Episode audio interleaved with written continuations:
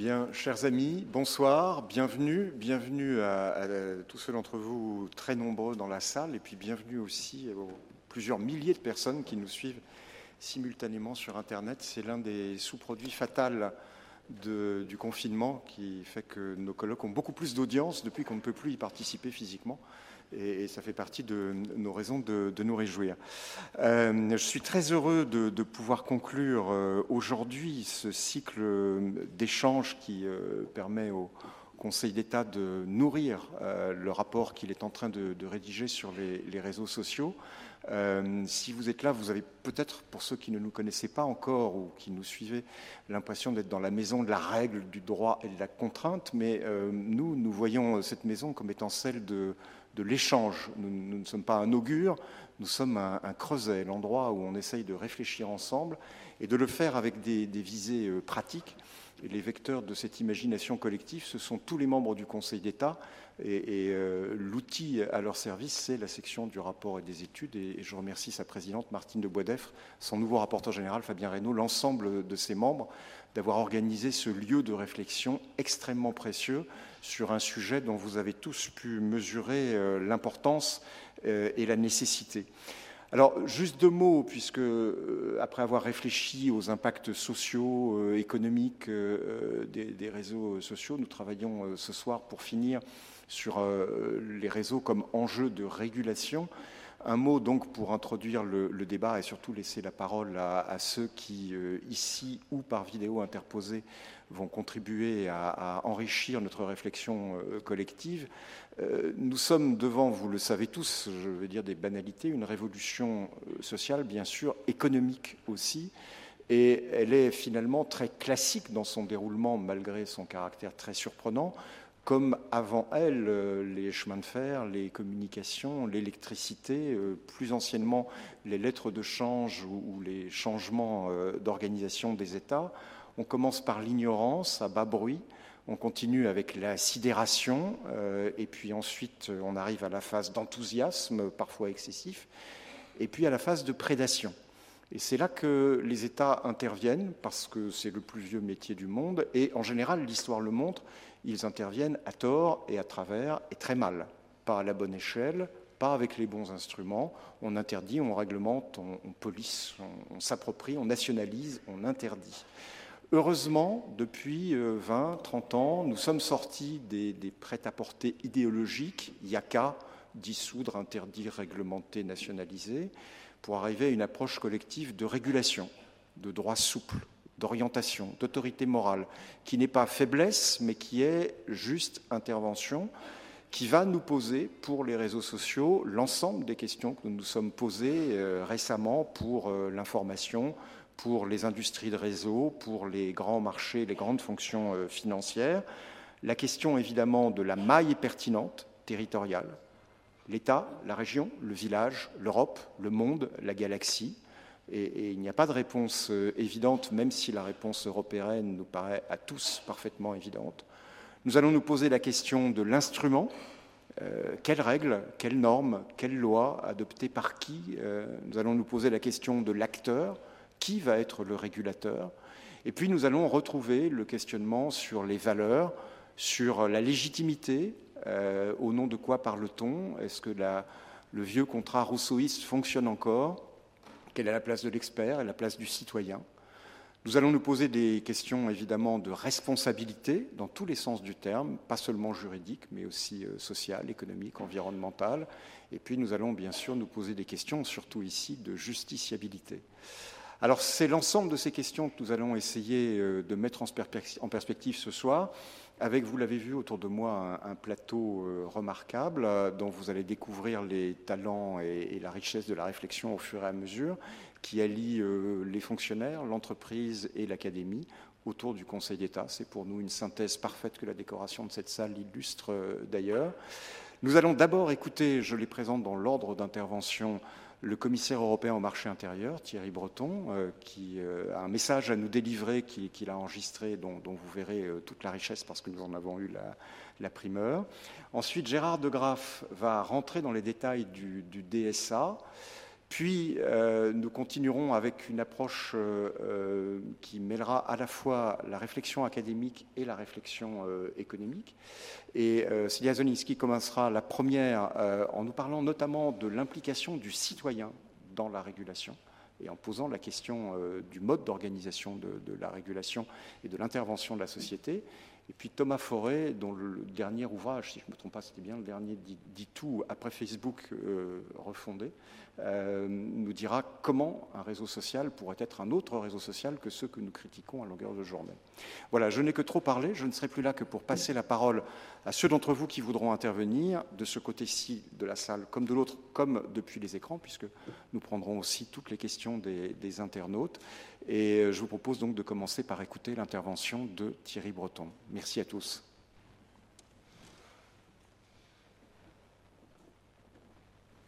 Monsieur le vice-président Tabuteau, Madame Zolansky, Monsieur Thuot, Monsieur Forêt, Mesdames et Messieurs euh, euh, les membres du Conseil d'État et, participants au colloque d'aujourd'hui. Je tenais tout d'abord vous remercier vraiment du fond du cœur pour, pour votre invitation. C'est évidemment avec un, immense plaisir que je me tiens euh, devant vous aujourd'hui euh, afin de vous présenter les euh, nouvelles législations européennes sur les marchés et services numériques. Deux textes majeurs sur lesquels j'ai été, vous le savez, pleinement mobilisé, et du reste ceux dès le premier jour de mon mandat. D'abord en trouvant un accord sur le Digital Services Act, ce qu'on appelle le DSA, et le Digital Market Act, qu'on appelle le DMA, l'Union européenne a, je crois qu'on peut vraiment le dire, franchi euh, une étape absolument majeure dans l'ère du numérique. Et le tout dans un délai, euh, compte tenu de ce que nous sommes, euh, absolument record, moins de, moins de deux ans. Je tiens du reste, à, cet égard, à, souligner ici le rôle et le travail considérable de la présidence française au Conseil de l'Union européenne pour pouvoir nous aider, évidemment, tous ensemble à, parvenir à cet objectif. Je comprends que le colloque d'aujourd'hui concerne en particulier la régulation des réseaux sociaux. Euh, ceci était au cœur euh, des travaux que l'Union européenne a menés ces deux dernières années et sur lesquels j'ai travaillé, donc, comme je vous l'ai dit, sans relâche avec l'ensemble de mes équipes et directions générales. Je consacrerai donc mes propos, si vous le souhaitez, euh, au Digital Services Act. Parce que le, DSA, donc, ce fameux DSA, permet de lutter contre les contenus illicites, violents, discriminatoires, les arnaques aussi aux consommateurs, la cyberviolence, euh, pour ne citer que quelques exemples que vous avez maintenant, je crois bien tous en, mémoire. En un mot, au fond, il a été euh, conçu euh, avec les co-législateurs pour faire en sorte que tout ce qui est illégal hors ligne le soit également en ligne, et évidemment que tout ce qui est légal offline, comme on dit en anglais, le soit également online. Et pour ça, l'Europe euh, se dote donc, se donne donc les moyens euh, pour euh, remettre de l'ordre, au fond, dans cet espace informationnel, dans cet espace numérique. Alors ce règlement se construit sur trois piliers.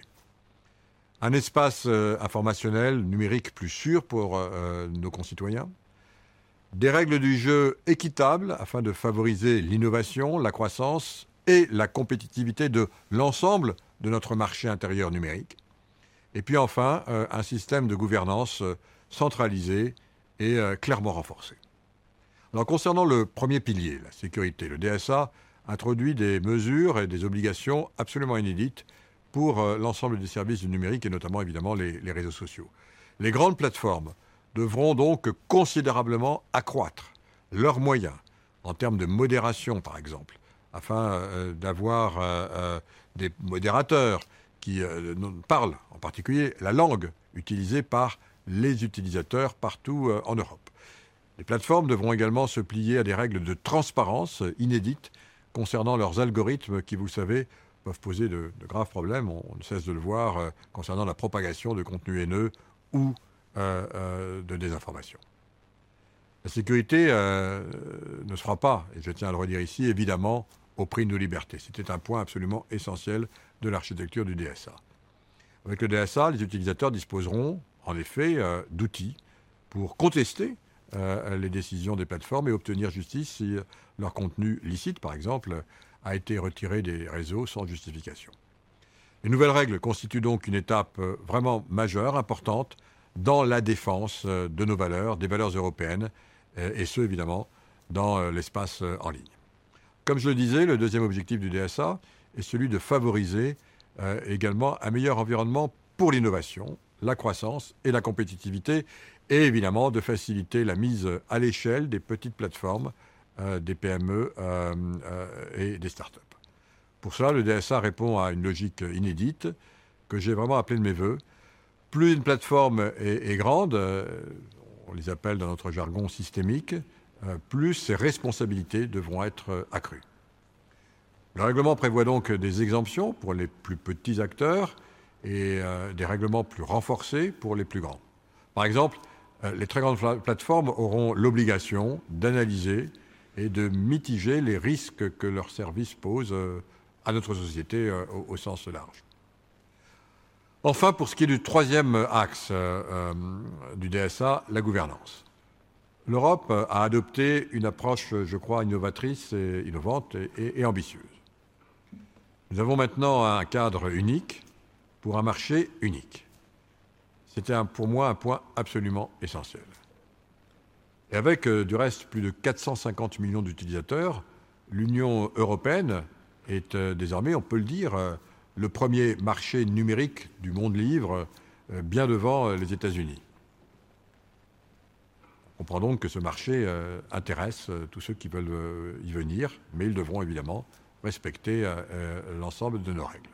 En cas de mandement à ces règles, le DSA prévoit des sanctions inédites, euh, avec euh, des amendes pouvant atteindre jusqu'à 6% du chiffre d'affaires mondial, voire même une interdiction euh, d'opérer sur le territoire européen en cas de manquement répété. Ces, sanctions fortes, je les ai voulues parce qu'elles étaient pour moi essentielles afin d'imposer, je dirais, un rapport de force. C'était vraiment un point très important, y compris du reste pour euh, faire en sorte que ceux qui seront très nombreux, la quasi-totalité qui respectent ces règles, ne soient pas pénalisés aussi par rapport à ceux qui ne les respectent pas. Donc voilà, c'est chose faite. Concernant le suivi du bon, euh, respect de ces règles, le Parlement et le Conseil européen ont décidé de confier cette tâche à la Commission. Et je peux vous dire d'ores et déjà que nous sommes prêts à l'accomplir l'union fait la force, si on peut dire, et, surtout face à, des géants du numérique ayant parfois un poids économique euh, ou une valorisation euh, plutôt supérieure à, celui de certains États européens. Au lieu de disperser nos efforts dans une multiplication de lois nationales, nous avons donc su adopter un cadre solide et uniforme. L'adoption du DSA est donc une avancée euh, historique euh, pour euh, l'Europe et, peut-être même pour le, monde, dont nous pouvons, je crois, être, être fiers. C'est un exemple aussi de, ce que notre démocratie continentale peut produire de meilleur. Et encore une fois, dans un laps de temps qui a été souligné par tous, parce qu'il y avait vraiment une nécessité d'agir.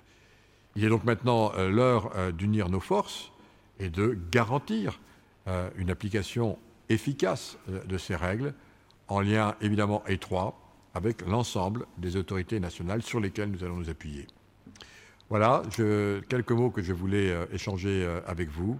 Et je vous remercie donc pour m'avoir convié aujourd'hui parmi vous.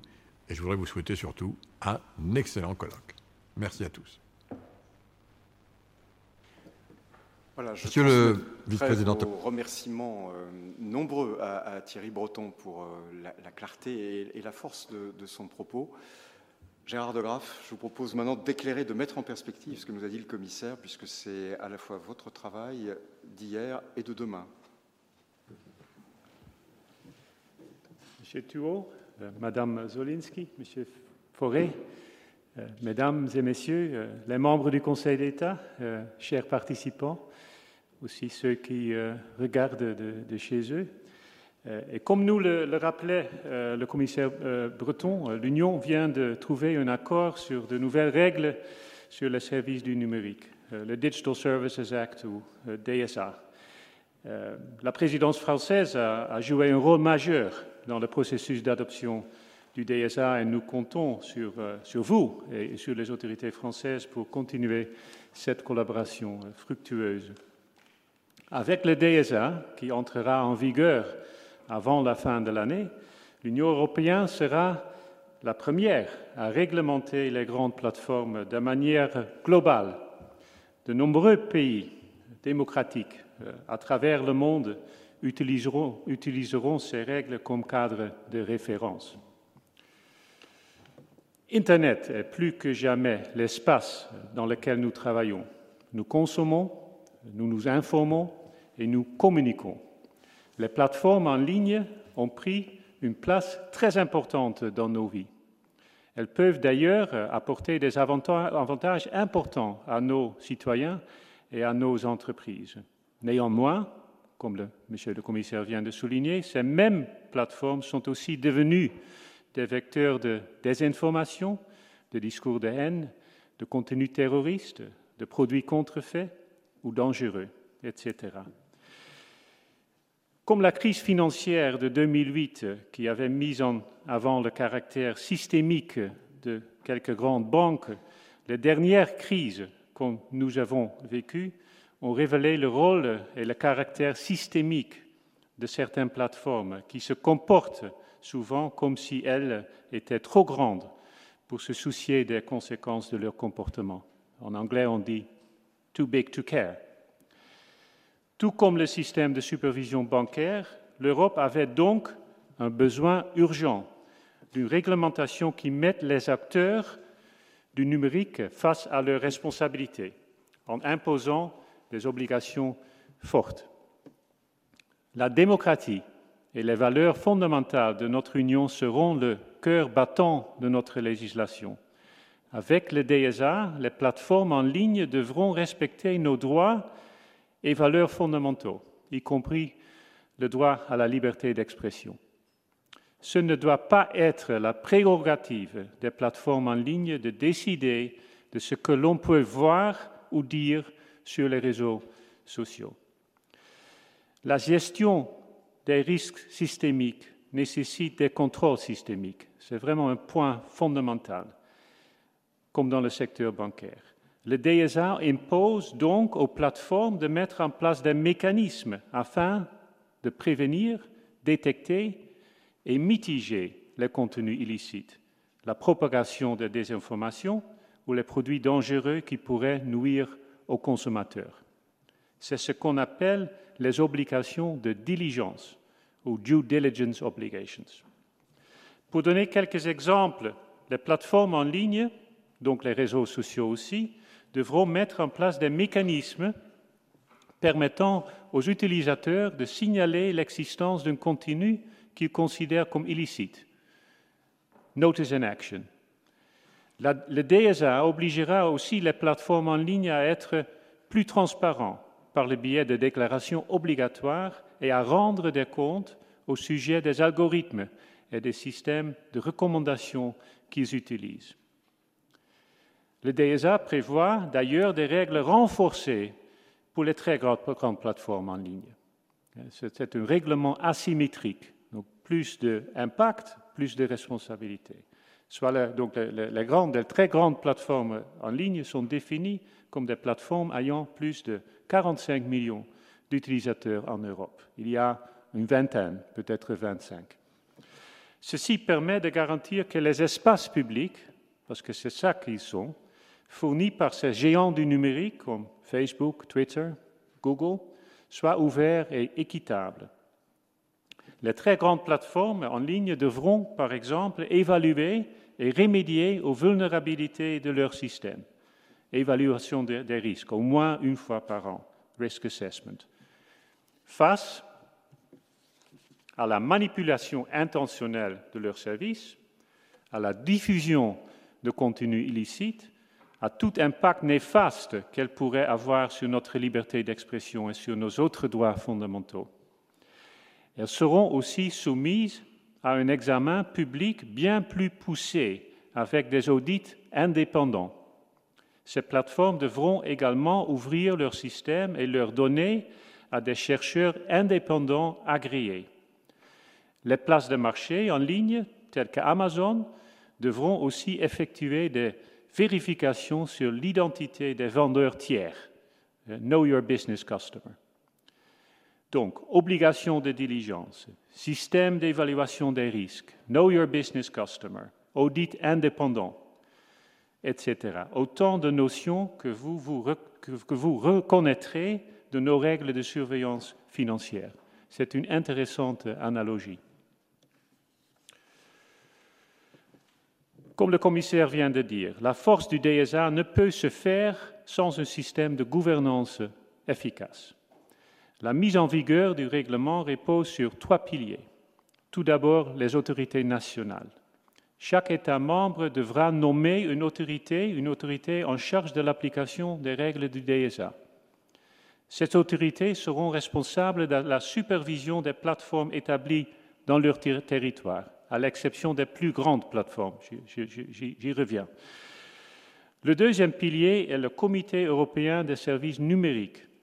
Ce comité est constitué de l'ensemble des autorités nationales chargées du DSA et aura comme rôle principal celui de conseiller, conseiller les autorités et la Commission quant aux décisions à prendre.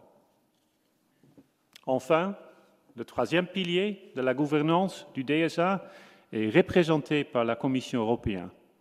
C'était par ailleurs c'était une proposition de la présidence française qui a été donc accordée par la suite par le Conseil des ministres et le Parlement européen. Donc la Commission, selon cet accord, sera en charge de la supervision des très grandes plateformes en ligne, donc celles qui ont plus de 45 millions d'utilisateurs en Europe. Nous parlons ici d'entreprises mondiales très puissantes et qui opèrent dans toute l'Union européenne. Ces plateformes doivent donc être supervisées à l'échelle de l'Union européenne. C'est seulement l'Union européenne qui peut faire face aux plateformes d'une telle échelle. Tout comme la Banque centrale européenne supervise les plus grandes banques systémiques de l'Union européenne, la Commission européenne supervisera les plus grandes plateformes systémiques de l'Union européenne. Les États membres, donc les autorités des États membres, surveilleront à leur tour les petits opérateurs nationaux non systémiques qui sont établis dans leur territoire. Ceci dit, la coopération et le soutien des, autorités nationales sera essentiel afin de garantir une application efficace et pertinente du règle du DSA. Il n'est d'ailleurs pas nécessaire ni possible d'appliquer des règles nationales supplémentaires. Le commissaire a dit cadre unique pour un marché unique. Certains États membres ont déjà légiféré ces dernières années dans le même, domaine, comme le Netzgesetz, par exemple, en, Allemagne. Ces règles sont et seront désormais, désormais remplacées par le DSA.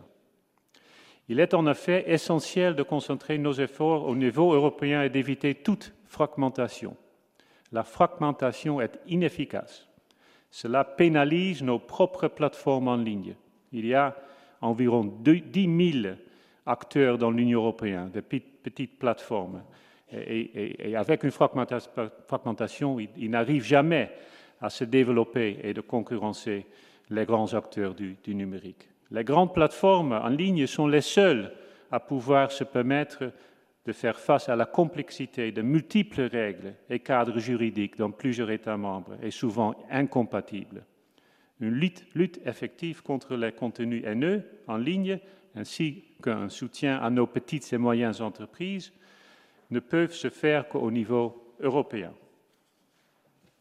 Permettez-moi de faire quelques commentaires sur les prochaines étapes. La Commission européenne travaille sans relâche avec le Conseil des ministres et le Parlement européen pour finaliser le texte du DSA en vue de son adoption. Nous espérons que le texte sera approuvé par le Conseil des ministres et le Parlement européen le mois prochain.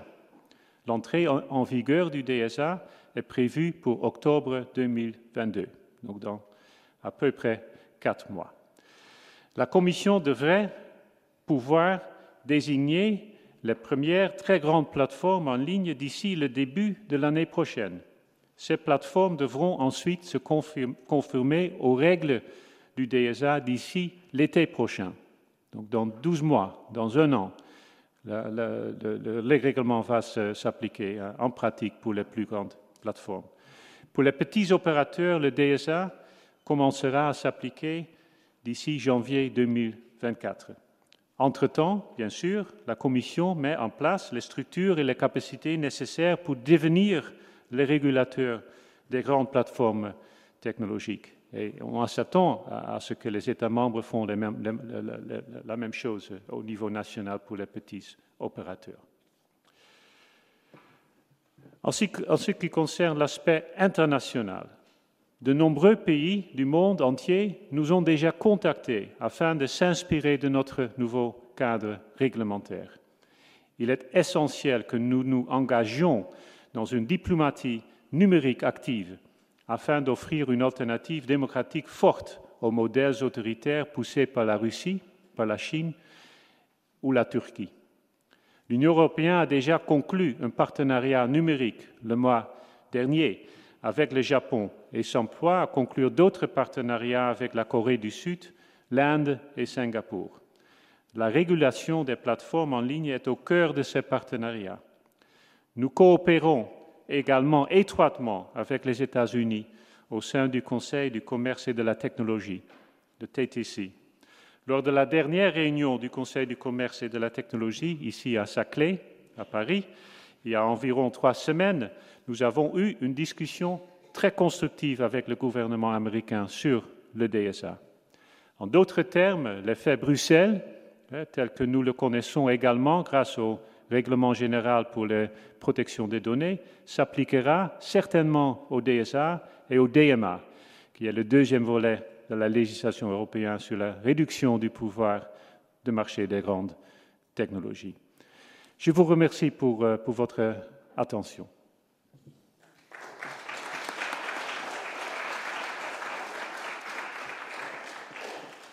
Merci beaucoup pour avoir euh, précisé, clarifié et puis tracé des perspectives euh, extrêmement intéressantes. Je, suis sûr que les questions vont abonder. Alors je me tourne vers Celia Zolinski pour euh, son intervention pour questionner la, la gouvernance, l'articulation, la structuration de la régulation.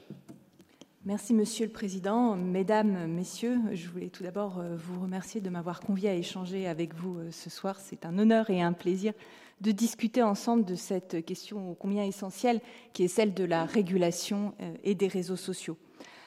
Il convient euh, immanquablement de saluer l'approche régulatoire euh, dans laquelle s'est engagée la France et l'Union européenne s'agissant des services numériques et particulièrement s'agissant des réseaux sociaux, afin de corriger les dysfonctionnements et pour atteindre cet objectif, cette nouvelle approche doit se concevoir de manière systémique, comme vous le rappeliez à l'instant, Monsieur De Graaf. Afin de prolonger vos propos, euh, je souhaiterais euh, souligner dans quelle mesure cette approche systémique, essentielle pour euh, réguler ces échanges numériques, doit conduire à y associer l'ensemble des acteurs. Les opérateurs, les opérateurs de plateformes particulièrement, les autorités publiques, mais également les utilisateurs, des utilisateurs qui sont bien souvent oubliés, euh, alors que ce sont leurs, nos conversations, nos interactions qui alimentent les réseaux sociaux. Cela suppose donc de penser le rôle de ces utilisateurs ainsi que leur lien d'interdépendance avec les acteurs que nous avons identifiés, plateformes et régulateurs. Tel est le sens des propositions que nous formulons avec une collègue, Karine Favreau, et que nous avons euh, repris au sein d'un avis de la Commission nationale consultative des droits de l'homme consacré à la lutte contre la haine en ligne et publié en juillet dernier. Je vous en tracerai donc euh, les grandes lignes et peut-être pour vous expliquer comment mettre l'utilisateur dans la boucle, si je puis m'exprimer ainsi, de cette régulation. On l'a bien vu, et vous le rappeliez à l'instant, les réformes européennes, et particulièrement le Digital Services Act, ont ouvert la voie à différentes propositions qui vont en ce sens. La figure de l'utilisateur final, de l'utilisateur, est consacrée par le DSA, dont l'un des objectifs est justement, euh, comme vous l'avez souligné, de euh, défendre ses droits et libertés fondamentaux, et particulièrement la liberté d'expression. On le voit également au travers les différents mécanismes de transparence consacrés par le DSA, ainsi que les nouvelles voies de recours ou encore l'action désormais consacrés des signaleurs de confiance. Si l'on entend faire de l'utilisateur un acteur de la régulation, cela supposerait certainement d'aller au-delà, de prendre pleinement conscience du rôle que jouent et que doivent jouer les utilisateurs en leur qualité d'émetteurs, de récepteurs, mais également de relais des contenus diffusés sur les réseaux sociaux, et d'ailleurs, cela s'inscrit dans le prolongement de la décision du Conseil constitutionnel, la grande décision, si je puis dire, du 18 juin 2020, qui est venue euh, reconnaître la liberté de s'exprimer euh, s'agissant de sa décision relative à la loi visant à lutter contre les contenus haineux sur Internet. Les propositions pour reconnaître, consacrer ce rôle de l'utilisateur sont nombreuses aujourd'hui et je voulais juste revenir sur quelques-unes d'entre elles qui me semble appeler une attention particulière euh, de la part des autorités et des pouvoirs publics. Tout d'abord, je rappellerai, parce que cela est fondamental et le constat est unanime, la nécessité de promouvoir et d'organiser la formation et la sensibilisation des utilisateurs. Pour cela, il faut encore renforcer l'enseignement et la discussion en milieu scolaire pour assurer également une formation adéquate des enseignants, leur fournir des outils pédagogiques adaptés. On pourrait ainsi s'inspirer euh, du kit, du kit pédagogique euh, diffusé euh, par l'ACNI, le défenseur des droits, le CSA et l'ADOPI sur le citoyen numérique. Et on pourrait d'ailleurs aussi associer à la conception de ces différents supports euh, notamment le jeune public, pour euh, ici avoir des euh, supports adaptés à ce qu'on appelle les codes de leurs destinataires. Il s'agirait également d'impliquer les associations qui ont développé une expertise de grande qualité en ce domaine, notamment s'agissant de la lutte contre la haine en ligne. Sans oublier, bien sûr, si on pense aux jeunes publics, leurs parents ou tout adulte responsable des enfants, pour favoriser la discussion en famille sur ces différents usages numériques. Il est vrai que les jeunes utilisateurs des réseaux sont particulièrement concernés, mais il ne faut pas oublier que cette formation doit se déployer tout au long de la vie, tout au long de nos vies d'utilisateurs de réseaux sociaux, pour que chacun soit sensibilisé aux conséquences de ces actes en ligne. Et d'ailleurs, cette nécessité a été particulièrement illustrée au travers les condamnations prononcées par le tribunal correctionnel de Paris dans le cadre de l'affaire Mila en juillet 2021. Face à la complexité de nos interactions qui sont au cœur du fonctionnement des réseaux sociaux, il semble également nécessaire de proposer des outils d'accompagnement de l'utilisateur dans leur pratique. On songe bien évidemment ici en priorité à l'accompagnement des victimes, notamment de haine en ligne, et sur le modèle des actions menées par exemple par des associations comme e-enfance et sa plateforme, le 3018, lancée en février dernier, on pourrait ainsi développer une application dédiée à la prise en charge des victimes pour les guider au mieux dans leur démarche et faire le lien avec les plateformes. Mais cet accompagnement pourrait être élargi afin de permettre à chacune et à chacun de pouvoir appréhender clairement les effets de nos conversations en ligne.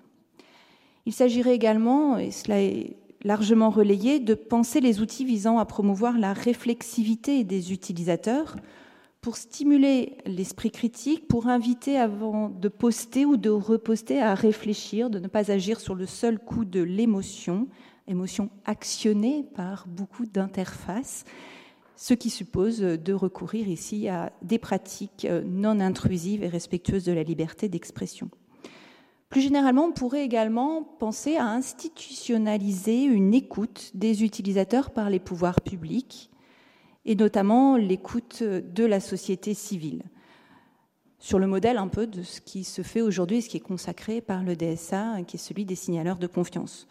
On pourrait ainsi mettre en place des canaux d'écoute dédiés, privilégiés, pour assurer des remontées de terrain en temps, euh, j'allais dire, utile, afin de réagir au plus vite dès l'apparition de nouvelles formes de vulnérabilité. On a vu par exemple les effets extrêmement délétères sur les jeunes euh, collégiens de cette pratique des nudes et de leur partage. Donc il s'agit là d'intervenir au plus vite en étant à l'écoute du terrain.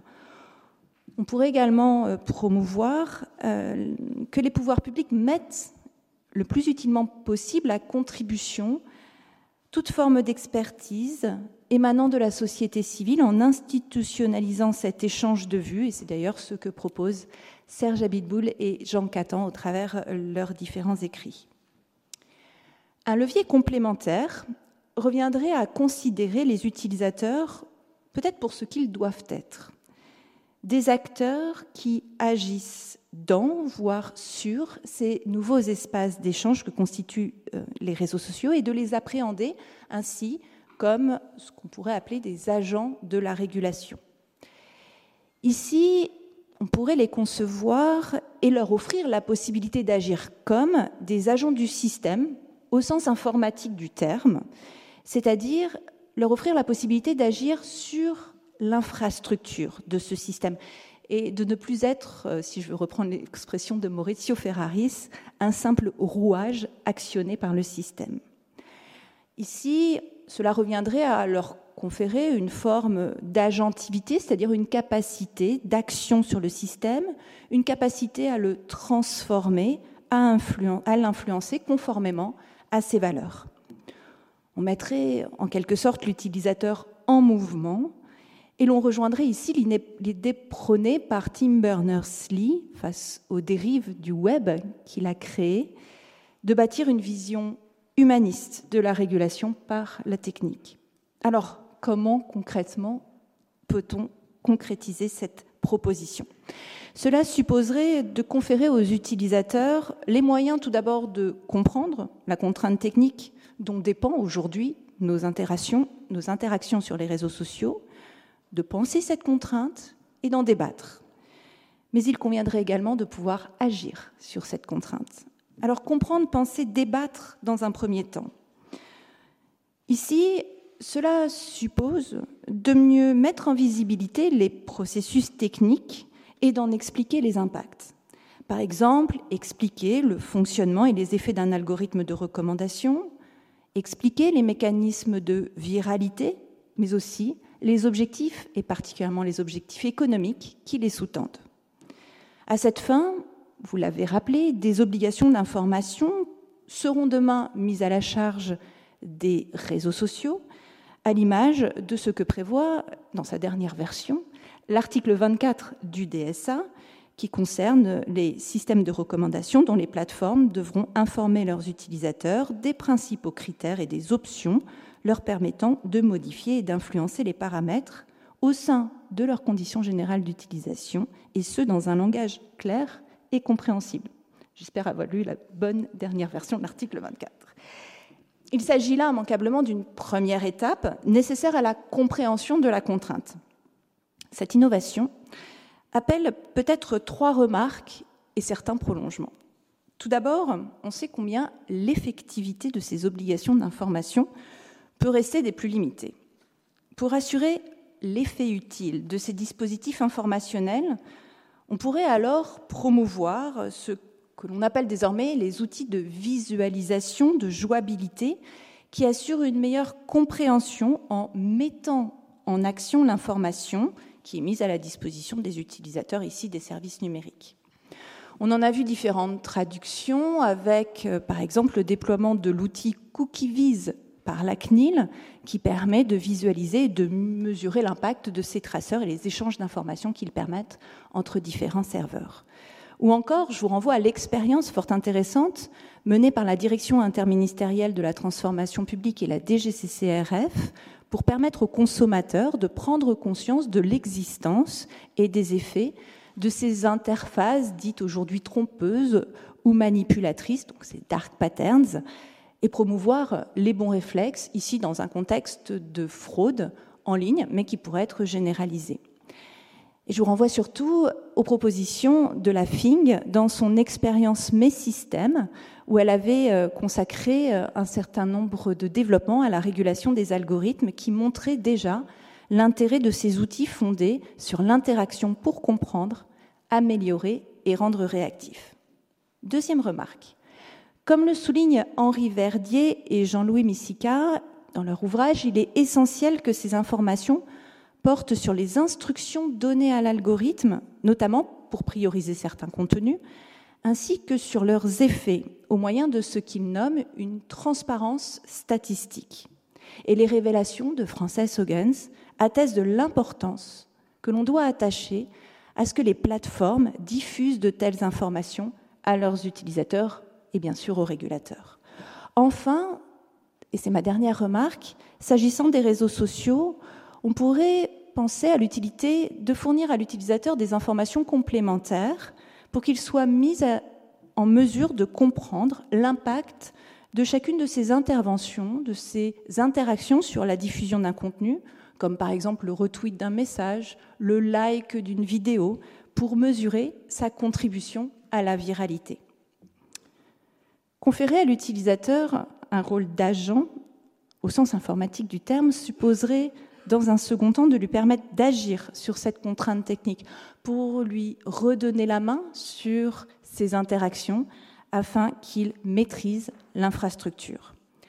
À cette fin, l'utilisateur pourrait se voir conférer ce que je nomme un nouveau droit au paramétrage et qui ferait directement écho à ce que Dominique Cardon rappelle bien souvent, c'est-à-dire que le concept même de réseau social renvoie à l'idée d'un espace taillé sur mesure par l'utilisateur. Ce droit lui permettrait de construire son propre espace de conversation en imposant aux plateformes de lui offrir la possibilité de paramétrer l'outil qu'elle met à sa disposition selon ses intérêts plutôt que de laisser nos interactions, nos conversations orientées, voire dictées par le seul intérêt économique des opérateurs, par leur mécanisme de visibilité et particulièrement de viralité.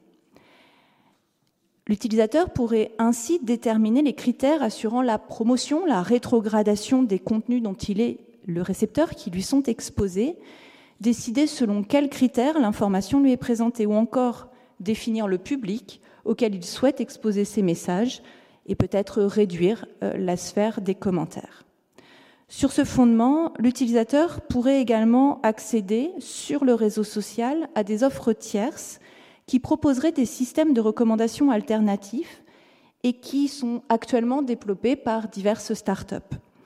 L'accès à ces offres depuis le réseau social laisserait alors aux utilisateurs le choix de leur système de filtrage, de le déterminer en fonction de ses intérêts, et lui laisserait donc le choix de ce qu'il voit et partage, ce qui permettrait en outre de l'exposer, s'il le souhaite, à une plus grande diversité de contenus. Si l'on souhaite promouvoir un tel choix, il s'agirait toutefois d'en garantir l'effectivité, bien sûr, c'est-à-dire d'éviter tout effet cas à coche et toute instrumentalisation de la liberté bien connue euh, des outils numériques. Le design doit donc avoir une place déterminante ici. Il conviendra de créer ce qu'on appelle, ou ce que la CNIL appelle des frictions désirables. On rejoindrait alors la proposition d'Henri Verdier de susciter une dynamique de concurrence entre algorithmes pour rétablir le pluralisme à l'intérieur des plateformes, pluralisme qui est garant de l'intérêt des utilisateurs, mais également de la qualité du débat public. Il restera bien sûr la question de l'interopérabilité pour permettre ces outils et leur déploiement. Ce point est tout aussi essentiel que complexe et on doit saluer ici encore les avancées du DSA en la matière. Juste pour finir, je soulignerai que le volet collectif sera également essentiel, mais vu le temps qui s'est écoulé fort vite, je réserve ce point à nos échanges. Je vous remercie pour votre attention.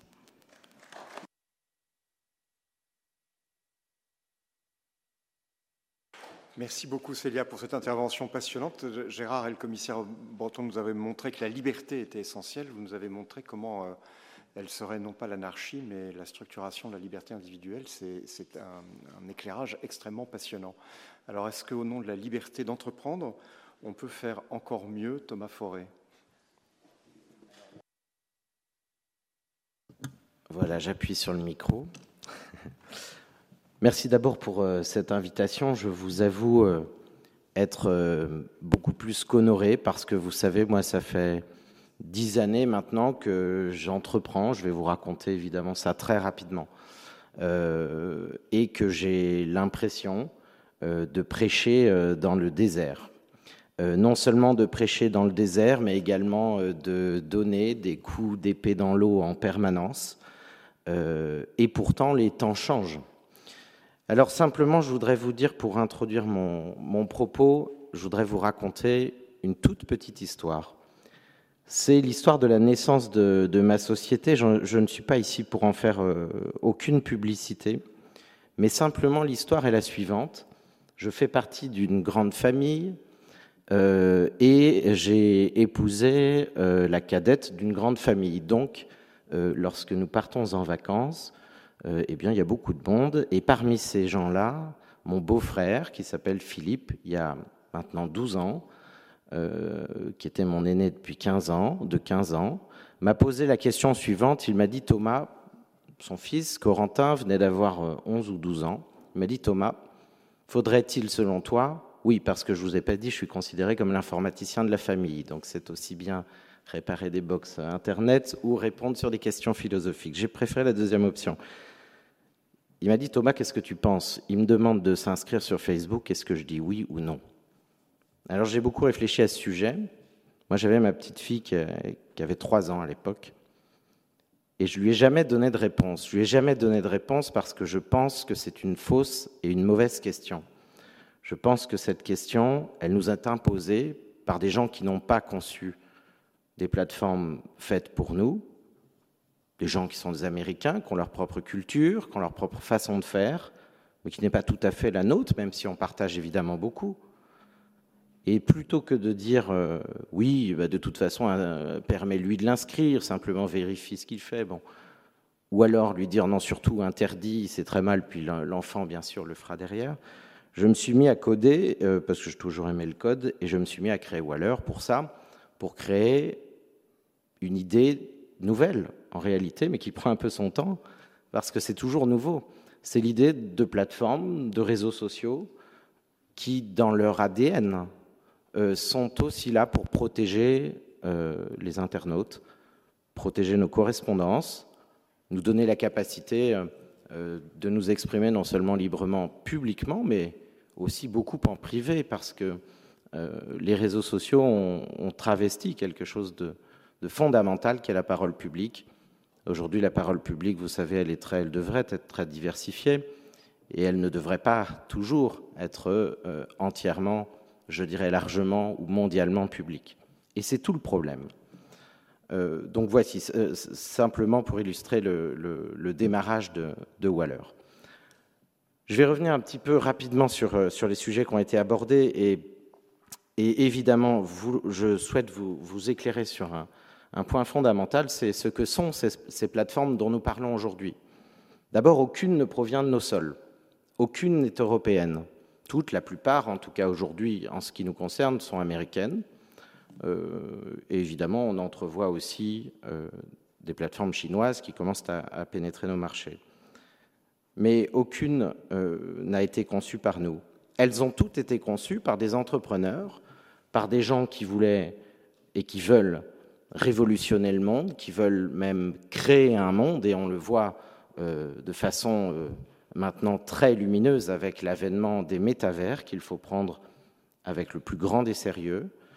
Euh, et euh, ces entrepreneurs ont évidemment trouvé euh, un modèle économique absolument efficace qui est le modèle de la revente, de la captation, avant la revente, de la captation de nos données, de la revente de nos données, de la surexploitation de nos données, et par-dessus le marché, de la captation entière de ce que nous sommes et de notre quotidien. C'est cela qu'ils ont fait. C'est évidemment, moi c'est mon combat, euh, probablement le combat d'une vie, nous verrons, mais c'est ce modèle de vente de données qui produit aujourd'hui les nombreuses problématiques auxquelles nous, sommes, euh, nous faisons face, et en particulier ces problématiques de régulation qui s'imposent à nous. Et les législateurs ont parfaitement raison d'avoir euh, enfin peut-être le courage d'agir, et c'est c'est une nécessité absolue, mais ça ne sera jamais suffisant. Ça ne sera pas suffisant parce que, et c'est ce que je prône évidemment, euh, ce qu'il faut faire en plus de légiférer, qui est une sorte de course, si vous voulez, entre les textes euh, de loi qui sont évidemment le ciment euh, de nos sociétés, il y a une course entre eux et cette technologie qui avance à 100 à l'heure et qui est dirigée aujourd'hui eh bien, par des personnes qui ne sont pas euh, représentatives de, peuples, qui ne sont pas des États, qui, qui sont ce que j'appelle moi des néo-États et qui, vous l'avez dit, ont désormais la puissance d'État. Euh, et ce problème-là implique évidemment le fait d'agir. C'est pourquoi, à titre euh, citoyen, moi je défends le fait d'agir, le fait d'enfin nous réveiller, probablement d'une période enchantée euh, ou, une fausse période enchantée. Il nous s'agit de conduire aussi un investissement européen sur des plateformes qui puissent nous ressembler et culturellement nous correspondre et qui seront bien entendu beaucoup plus faciles euh, à réguler. La culture, parce que c'est ce dont euh, je parle, c'est le, le point essentiel. c'est parce que ces plateformes n'ont pas été conçues par nous qu'elles posent problème aujourd'hui et qu'elles nous posent des problèmes quasiment inextricables. Et c'est la raison pour laquelle il faut rebâtir. C'est cela le titre de mon livre, c'est Après Facebook, rebâtir. Ça ne veut pas dire que Facebook va s'arrêter. Ça ne veut pas dire que Facebook va mourir, ou ni même probablement sera interdit, même si euh, le commissaire Breton l'a indiqué. Ces choses-là apparaissent maintenant dans le DSA, mais ça n'arrivera pas. Ce qui doit arriver, c'est ce qui va remplacer ces plateformes. Alors évidemment, je parle un petit peu en militant quand je m'adresse à vous comme ça. En tout cas, c'est évidemment un vœu que j'ai euh, au corps. Euh, c'est de pouvoir bâtir des, modèles différents qui ne sont pas, et vous l'avez compris, bâtis sur l'exploitation sans vergogne des données personnelles de nos concitoyens. Et c'est cela qu'il faut changer. C'est imaginer d'autres modèles qui permettent de répondre aux vrais besoins des utilisateurs afin de produire quelque chose de très simple des outils. On a oublié ce qu'étaient les outils. Pendant des millénaires, bon, je suis euh, ni historien ni, quoi que ce soit, mais euh, on a eu des outils qui nous ont permis de bâtir ce que, euh, voilà, nos lieux de vie et, tout ce que nous faisons. Et Internet était vu dès le départ comme un outil.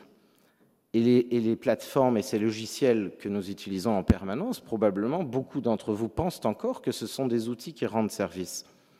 Je crois qu'il faut arrêter d'être aussi naïf. Ces plateformes ne sont plus des outils. Elles nous asservissent plutôt que euh, nous servir, évidemment.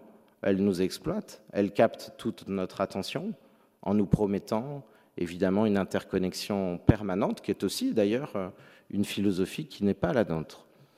Euh, voilà, donc ce que je veux dire, c'est que, bon, d'abord, je ne suis pas seul, il y a euh, des projets de plateformes alternatives, comme nous disons, même si moi je n'aime pas ce mot, parce que l'alternative, c'est déjà être un petit peu euh, en dessous de ce, que, de ce que sont les autres, mais des plateformes alternatives, il en existe un grand nombre. Vous avez en France plus de 5 ou 6 000 éditeurs de logiciels, des PME, la plupart et là, je parle de, évidemment d'entreprises qui sont loin de cette idée de la valorisation euh, excessive, euh, des levées de fonds euh, permanentes, qui sont aussi un modèle très américain en réalité, et un modèle qui conduira à la perte de ces entreprises par nous, c'est-à-dire nous n'aurons plus à notre disposition ces entreprises qui seront revendues par ceux qui ont pris de l'avance, les plus riches, et ceux qui savent investir massivement euh, sur ces technologies, les Américains. Il nous faut donc, euh, à mon sens, créer de nouveaux modèles logiciels. Et d'ailleurs, vos propositions m'ont beaucoup intéressé parce que vous expliquez ce qu'il faudrait changer en réalité au cœur même des plateformes. Euh, le fait que l'utilisateur puisse choisir comment il veut finalement utiliser son outil, c'est déjà se dire qu'il nous faut retrouver des outils, et ensuite, c'est se dire qu'on voudrait modifier les, plateformes existantes. Personnellement, je pense que c'est une bataille à mener, mais qui est une bataille qui va être très difficile parce que nous sommes face à des, architectes qui savent pertinemment ce qu'ils font. Je parle évidemment des dirigeants euh, des, des, plateformes, des géants du numérique, et qui ont tout imaginé, vous l'avez évoqué en parlant de dark patterns, qui sont en fait la façon dont sont construites ces plateformes d'un point de vue techniques et qui, sont en réalité des, patterns ou des, euh, comment pourrait-on dire en français, des modalités qui sont cachées à l'utilisateur et qui produisent et qui induisent l'usage que nous avons aujourd'hui. Il faudrait effectivement que l'utilisateur retrouve du contrôle dessus. Mais moi, je suis plus radical que cela. Je pense qu'il nous faut concevoir des plateformes strictement indépendantes d'un point de vue technologique, et nous en avons la capacité, parce qu'on on entend souvent euh, le fait euh, que nous sommes dépassés. Vous connaissez ça, nous avons déjà perdu la guerre du cloud, nous avons perdu la guerre de l'IA, nous avons, à force de dire nous avons perdu, on va véritablement finir par perdre. Hein. Euh, moi, je pense que rien n'est joué, nous sommes à l'âge de pierre d'Internet, ça vient simplement d'arriver à l'humanité, hein, donc euh, rien n'est joué. Et je pense que la vieille Europe, comme disait Barack Obama, il appelait l'Europe la grand-mère. Vous savez, les grands-mères, moi j'ai vécu un tout petit peu en Afrique, mais les vieux sont souvent considérés comme des sages.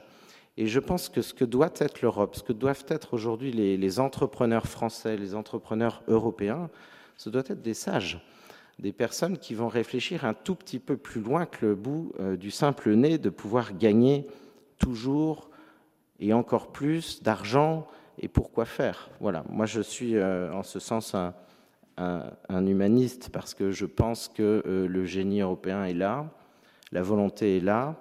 Euh, il faut simplement dépoussiérer probablement aussi ces débats. Pendant très longtemps, vous savez, ces sujets que nous appelons la souveraineté étaient vus comme des mots que nous ne pouvions pas prononcer.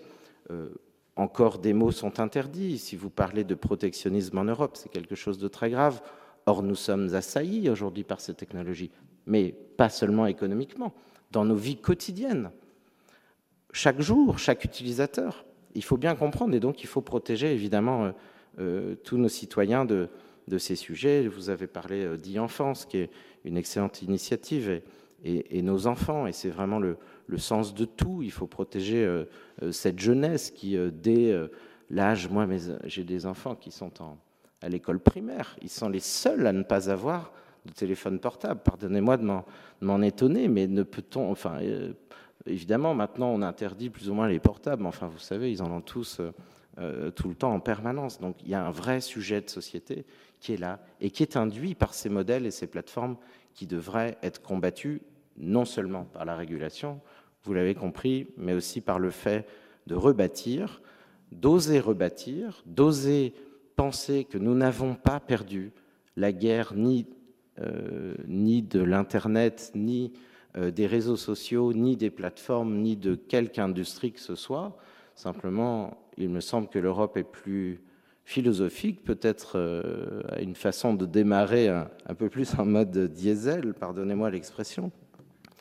Mais je suis là aussi pour vous dire qu'il y a des gens comme moi, comme plein d'autres, qui croient à ça et qui consacrent et qui consacreront chaque jour de nos vies à faire en sorte de concilier des modèles économiques rentables, des modèles économiques aussi d'ambition, d'innovation, avec euh, ce sujet fondamental qui est euh, la liberté d'expression, la protection de nos enfants, la capacité de protéger nos intérêts euh, industriels, de développer une économie que nous puissions maîtriser. Et dans un monde aujourd'hui vous le voyez, qui se tend, et en particulier dans le cyberespace, ces questions sont fondamentales, car je terminerai par, euh, par là, nous dépendons absolument de ces GAFA, enfin on ne dit pas le mot peut-être, enfin de ces géants du numérique, nous dépendons stratégiquement euh, d'eux et nous le voyons, euh, nous sommes encore beaucoup pieds et mains liés parce que nous sommes frileux, peut-être, à encore espérer croire en ce que nous sommes, mais moi j'y crois fermement.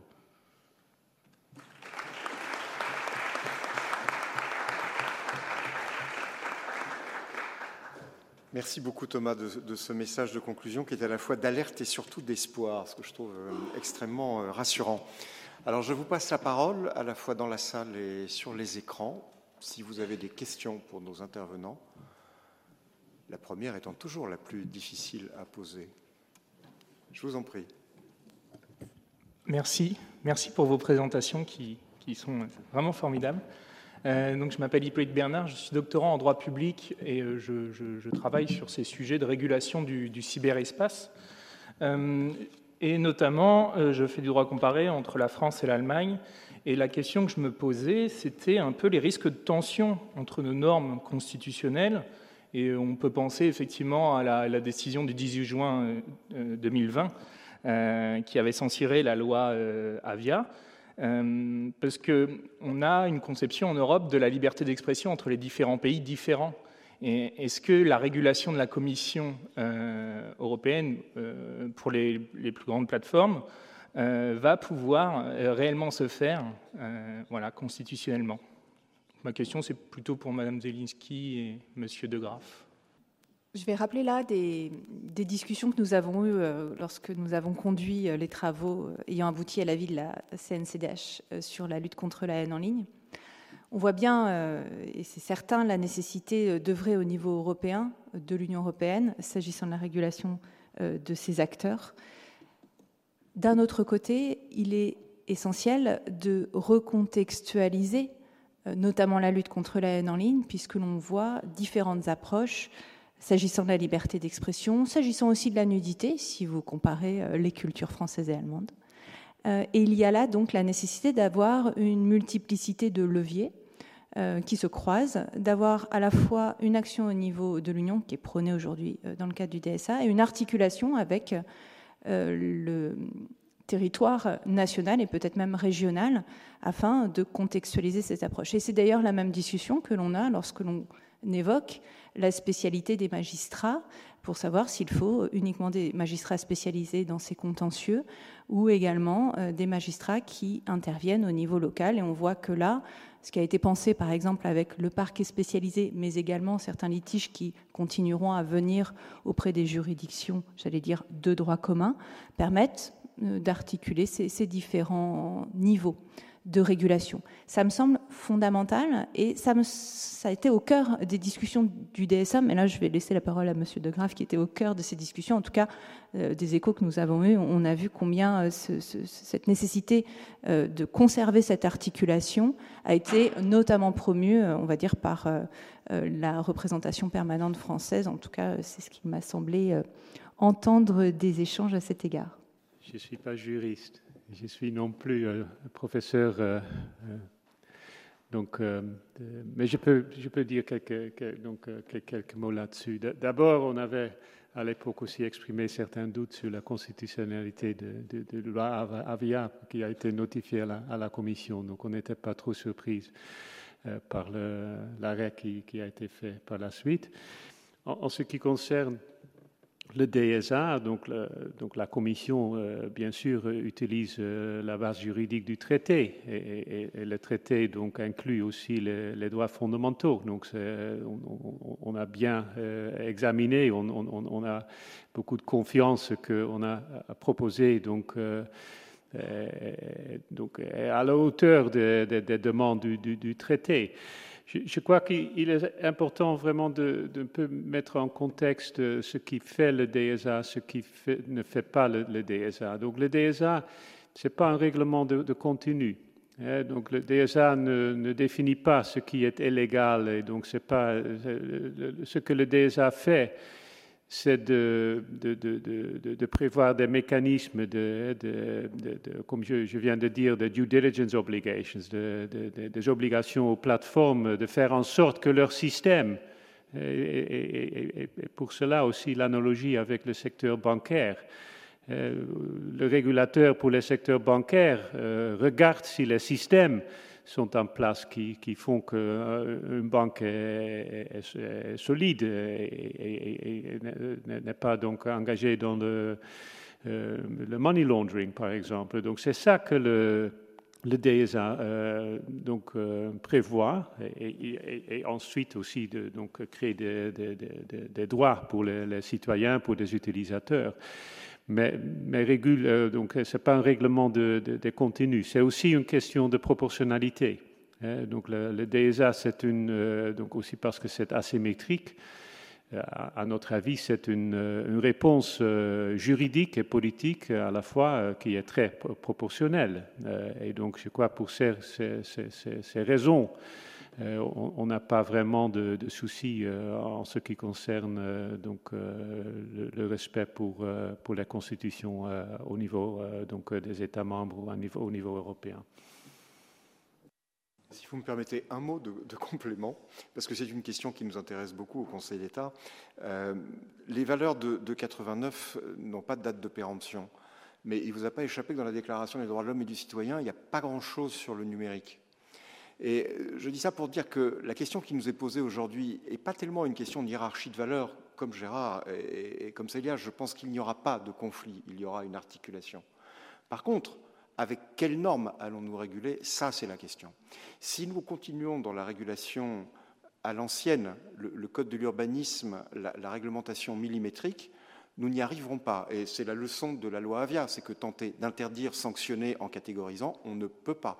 Quand on est à la milliseconde avec des milliards d'intervenants sur la Terre entière, il n'y a pas de possibilité de réglementation à l'ancienne. Qu'est-ce que c'est que la norme démocratique à l'ère de la régulation du numérique? C'est l'une des questions que nous pose le DSA en réalité. Et il ne vous a pas échappé non plus qu'on nous donne une immense liberté pour le faire. C'est une invention collective à laquelle le citoyen, l'entreprise doivent participer.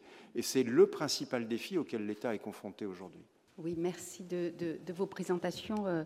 Christine Balaguet, je suis chercheuse à l'Institut Mines Télécom, mais je, voulais juste revenir sur le concept de transparence, qui est un des axes forts du, du DSA. Et dans cet enjeu de transparence, il y a l'ouverture des données aux chercheurs. Euh, qui peut vraiment faire euh, levier, je pense, euh, extrêmement important dans, l'évolution de la régulation des plateformes. Ma question porte sur l'efficacité de, ou l'effectivité de cette mesure d'ouverture des données aux chercheurs. Comment peut-on faire? Je vais commencer. Il est évident que c'est un levier euh, essentiel euh, s'agissant de la transparence pour permettre euh, non seulement, Christine, vous connaissez fort bien tout cela, de mettre en, exergue finalement les mécaniques algorithmiques sans nécessairement ouvrir la boîte noire. Et je vous renvoie notamment aux travaux également portés par le Media Lab de Dominique Cardon, euh, si cela vous intéresse, vous pouvez aller lire le, dernier rapport euh, racisme de la CNCDH traduisant justement une analyse euh, des traces antisémites sur les chaînes YouTube, analysées par un algorithme déployé par l'équipe du Media Lab. donc là, on a la possibilité, avec différents accès à des données, d'aller, allez, on va dire, challenger les algorithmes de curation euh, de contenu mis en place par des plateformes. Et Dominique Cardon se, plaît à rappeler qu'il a bien moins de moyens dans son équipe du Media Lab que euh, YouTube euh, n'a pour assurer le déploiement de ces algorithmes de, curation.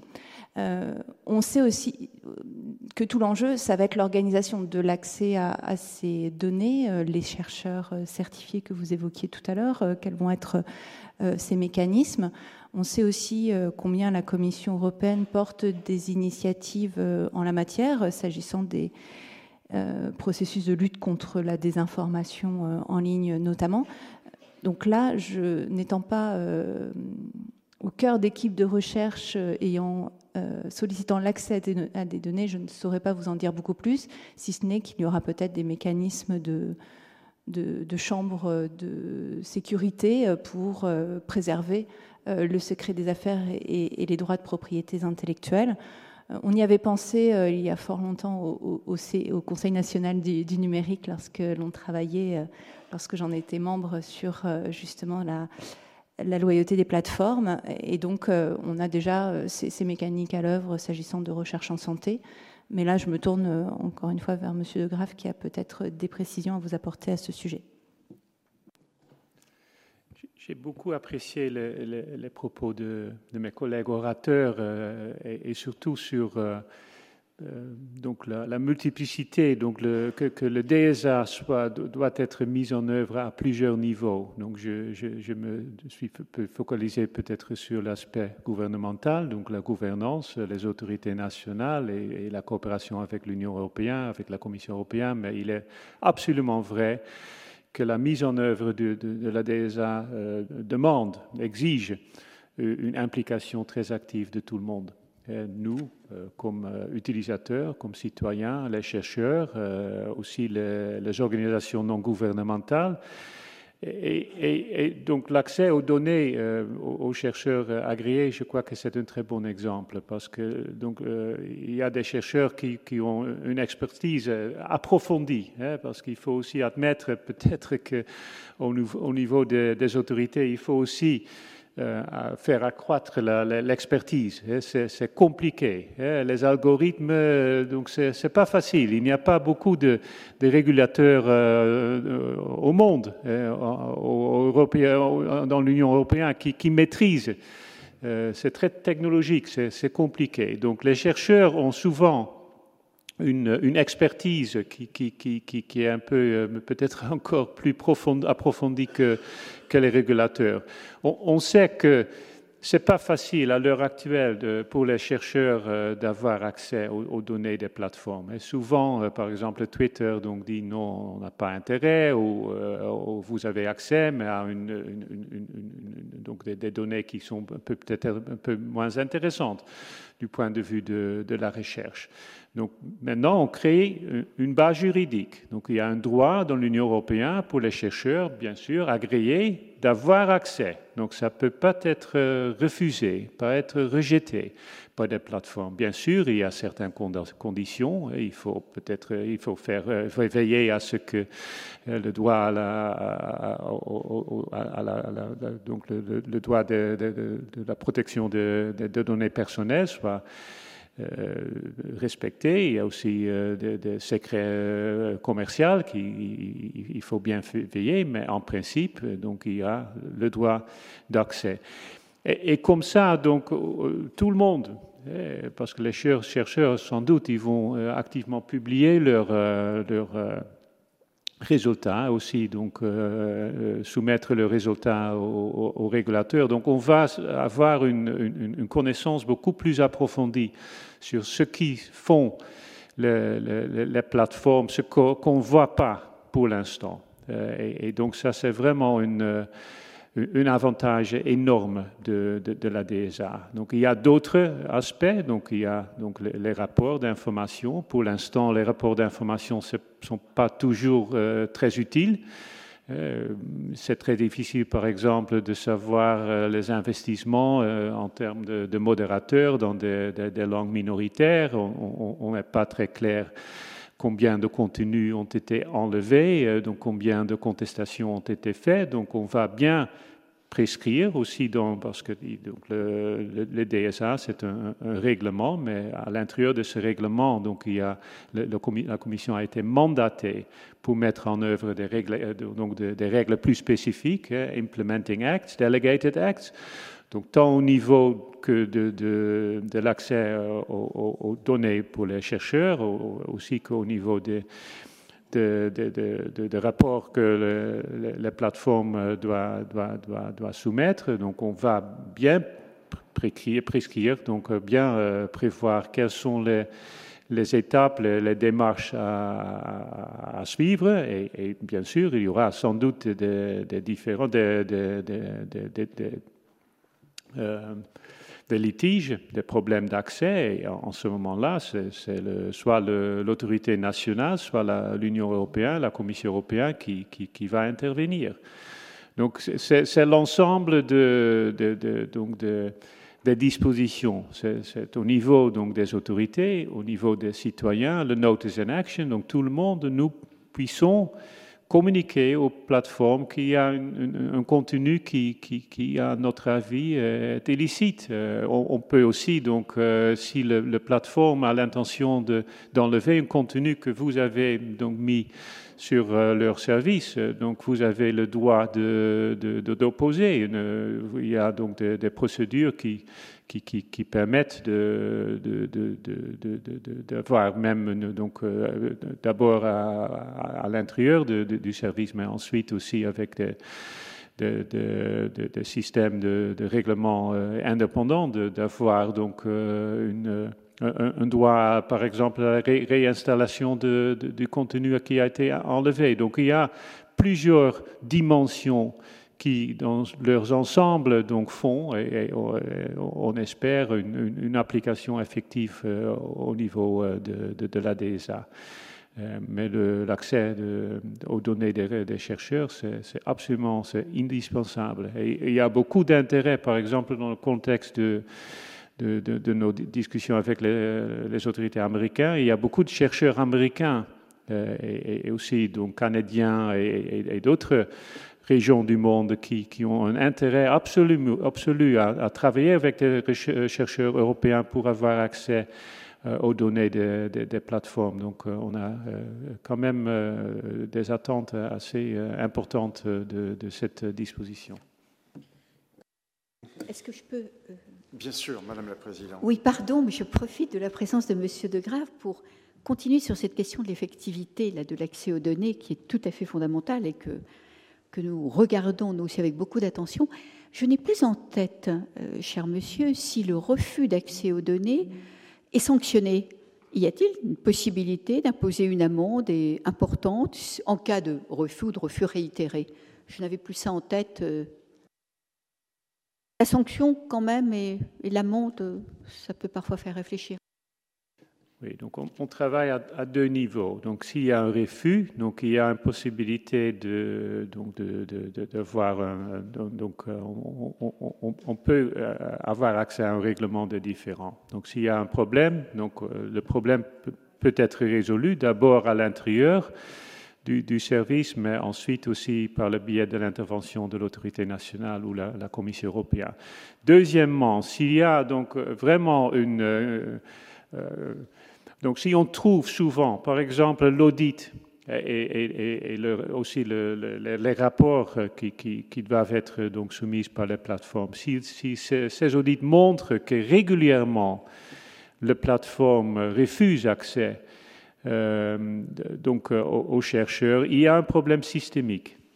Et, dans ce cas, l'Union européenne, s'il s'agit d'une plateforme de, grande taille, donc peut donc euh, euh, lancer la, procédure d'infraction.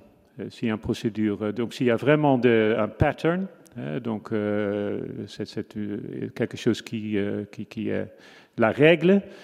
Donc la Commission européenne ne va, pas hésiter à, entre, donc, à, lancer des actions qui, qui, pourraient amener à des sanctions donc éventuellement. Merci beaucoup. Chantal Rubin, je dirige le pôle euh, régulation des plateformes numériques au ministère de l'économie. Et je voulais juste donner peut-être euh, un ou deux éclairages sur le, contexte de l'adoption de ces deux règlements et peut-être aussi euh, tracer une prospective, puisque je pense que les, travaux du Conseil d'État doivent nous aider aussi à, tracer des, perspectives. Sur le contexte général, il est évident que ces deux textes constituaient des priorité politique absolue pour la présidence française. Et de ce point de vue-là, donc, euh, nous sommes euh, euh, vraiment très contents des, des résultats, puisqu'on a obtenu les accords politiques sous présidence française. Et je pense que tout le monde est d'accord pour considérer qu'il s'agit effectivement d'une étape historique et d'une d'un pas historique euh, dans la régulation de, ces acteurs numériques. On, a vu les Américains il n'y a pas longtemps, euh, ils étaient très maris, en fait, parce qu'ils nous disent, bah oui, les, Européens, vous, nous mangez la laine sur le dos. Voilà, donc euh, il faut se réjouir de ce résultat.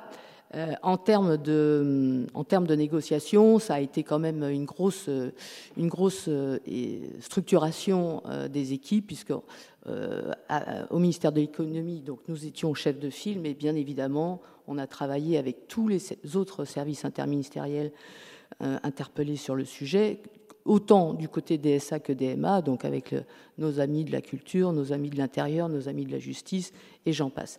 Donc euh, un gros travail, un beau résultat, et donc euh, une source de satisfaction évidente. Maintenant, euh, il va y avoir évidemment des travaux nécessaires d'adaptation dans notre droit national. Je pense qu'on on lira bien évidemment avec attention les, analyses du Conseil d'État, mais je crois que, euh, enfin, en tout cas, notre état d'esprit, c'est de considérer que le DSA et le DMA, ce n'est que le début de l'histoire. Voilà. Ce n'est que le début de l'histoire, puisque effectivement, nous avons dans ces textes euh, des, des, crans hein, qui ont été atteints, mais ce n'est que le début de l'histoire. Et donc, peut-être pour un petit peu vivifier, ou en tout cas les, réflexions, c'est quid après le DSA et le DMA. Et là-dessus, euh, j'aimerais peut-être rebondir un petit peu sur les observations euh, de, nos, hôtes. Euh, en fait, sur les réseaux sociaux, on voit très bien qu'à un moment, les enjeux sociétaux qui ont été très bien identifiés, rapportés ici, se, joignent aussi aux enjeux éminemment économiques qui sont portés par ces modèles d'affaires. Puisque quand on vous, Cécilia, Célia Zolinski, vous parlez de viralité, on sait très bien qu'au fond, euh, bah, ces, mécanismes fonctionnent effectivement sur des logiques et des modèles algorithmiques très puissants, très efficaces, et qui reposent, alors pardonnez-moi l'expression, sur euh, la logique du watch time, c'est-à-dire plus, un, contenu euh, va être exposé à la vue, plus il va rapporter, et donc ça, c'est ce qu'on appelle la logique de la vérité. Donc, ce qui, pourrait, alors je sais que dans, tous ces textes euh, DMA comme DSA, on a, on a appréhendé autant les enjeux sociétaux dans le DSA que les enjeux économiques euh, dans le DMA. Et à un moment, je pense qu'il peut y avoir des réflexions qui font que finalement, c'est le traitement de ces deux enjeux se rejoignent pour dire au fond euh, qu'est-ce qu'il doit, euh, sur, quoi doit, doit porter in fine quelque part l'acte le, de régulation, c'est ce sont ces modèles algorithmiques qui créent à la fois euh, évidemment le financement publicitaire, etc., etc., et aussi probablement euh, la viralité de contenus euh, fortement répréhensibles. Donc j'appelle, enfin en tout cas je, pose sur la table cette, idée. dans, ces textes, nous avons évidemment la transparence sur les moyens de modération, nous avons l'accès aux données pour les chercheurs, et pas seulement pour les chercheurs, d'ailleurs aussi pour les entreprises. Et puis, euh, tout ça, est peut-être un cran supérieur de réflexion, c'est finalement sur ces modèles algorithmiques éminemment puissants, est-ce que le régulateur pourrait avoir des choses à dire? Voilà, je lance la réflexion. Merci beaucoup. Est-ce que l'un d'entre vous veut, commenter cette contribution intéressante? Gérard Oui. Euh, je pense que, donc, encore une fois, euh, félicitations aussi à la présidence française. C'était vraiment, donc la, présidence a fait un, travail énorme au, Conseil, aussi avec le, Parlement. Donc, euh, absolument l'honneur à, la présidence française, avec un tout petit peu d'aide de, la Commission peut-être. Euh, d'abord, et c'est une réponse euh, attendue d'un fonctionnaire, sans doute, il faut maintenant mettre en œuvre. Euh, il faut prouver qu'il faut, il faut montrer que le règlement, le DSA et aussi donc, le, DMA donc, ont un effet, ont l'effet attendu. Et donc c'est ça pour nous la, priorité, dans l'ensemble avec les, États membres. Donc, parce que c'est aussi important de montrer et de démontrer euh, au monde euh, que l'Union européenne euh, dispose des outils qui, qui, qui, qui, fait en sorte que, et votre expression, la viralité, ou, Francis Hogan, profits before people, que c'est la technologie au service de nos sociétés, au service des, citoyens. Il, faut le montrer, qu'on a maintenant avec les DSA, avec les DMA, on a des outils qui, qui, qui, qui aboutisseraient à, achever, à accomplir ces, objectifs. Et bien sûr, donc, euh, il reste des, défis. Euh, M. Forêt a a, déjà euh, euh, fait référence à le métavers. Il y a euh, donc la technologie n'arrête jamais à, donc à aller en avant beaucoup plus vite que les réglementations et les, hommes politiques et les, responsables. Donc, il faut continuer à, suivre. En fait, je crois que ce, que M. Fauré et vous aussi ont, fait, donc le, modèle, le business model, hein, le modèle économique derrière c'est la publicité, en effet. Et, la publicité, donc, c'est mieux payant s'il y a plus de gens qui regardent. Donc, la viralité, ça sert à la, au revenu des de publicités. Donc, autant que ce, modèle économique est derrière donc les, plateformes. Donc, il, y aura besoin de, réglementer les, plateformes parce que l'intérêt de, des plateformes euh, n'est pas euh, le même que l'intérêt de, la société. Donc le DSA et le DMA, je pense, je, je suis convaincu euh, que, c'est un, pas énorme en avant. Est-ce que ça c'est suffisant? On, va voir. Mais d'abord, il faut mettre en œuvre donc le, plus possible avec tout le monde ces instruments qu'on a pour l'instant. Et je suis d'accord, donc j'ai aussi cette vision un peu idéaliste que euh, donc il serait mieux que il y aura des, modèles économiques différents. Et, j'espère donc avec tout, mon cœur que M. Forêt donc il, va proposer un tel, modèle. Mais pour l'instant, et c'est aussi euh, donc la, politique, c'est de, il faut trouver des solutions pour la réalité. Eh, c'est reality politics. Donc, le monde tel qui, existe aujourd'hui, c'est le monde qui, mérite d'être régulé.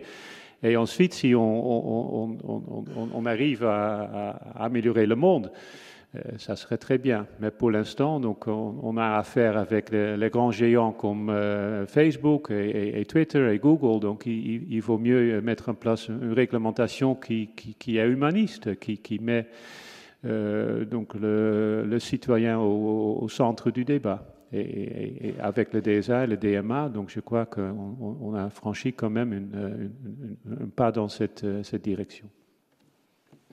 Merci beaucoup. Euh, malheureusement, on va devoir s'en tenir là parce que l'heure tourne. On peut encore prendre une question?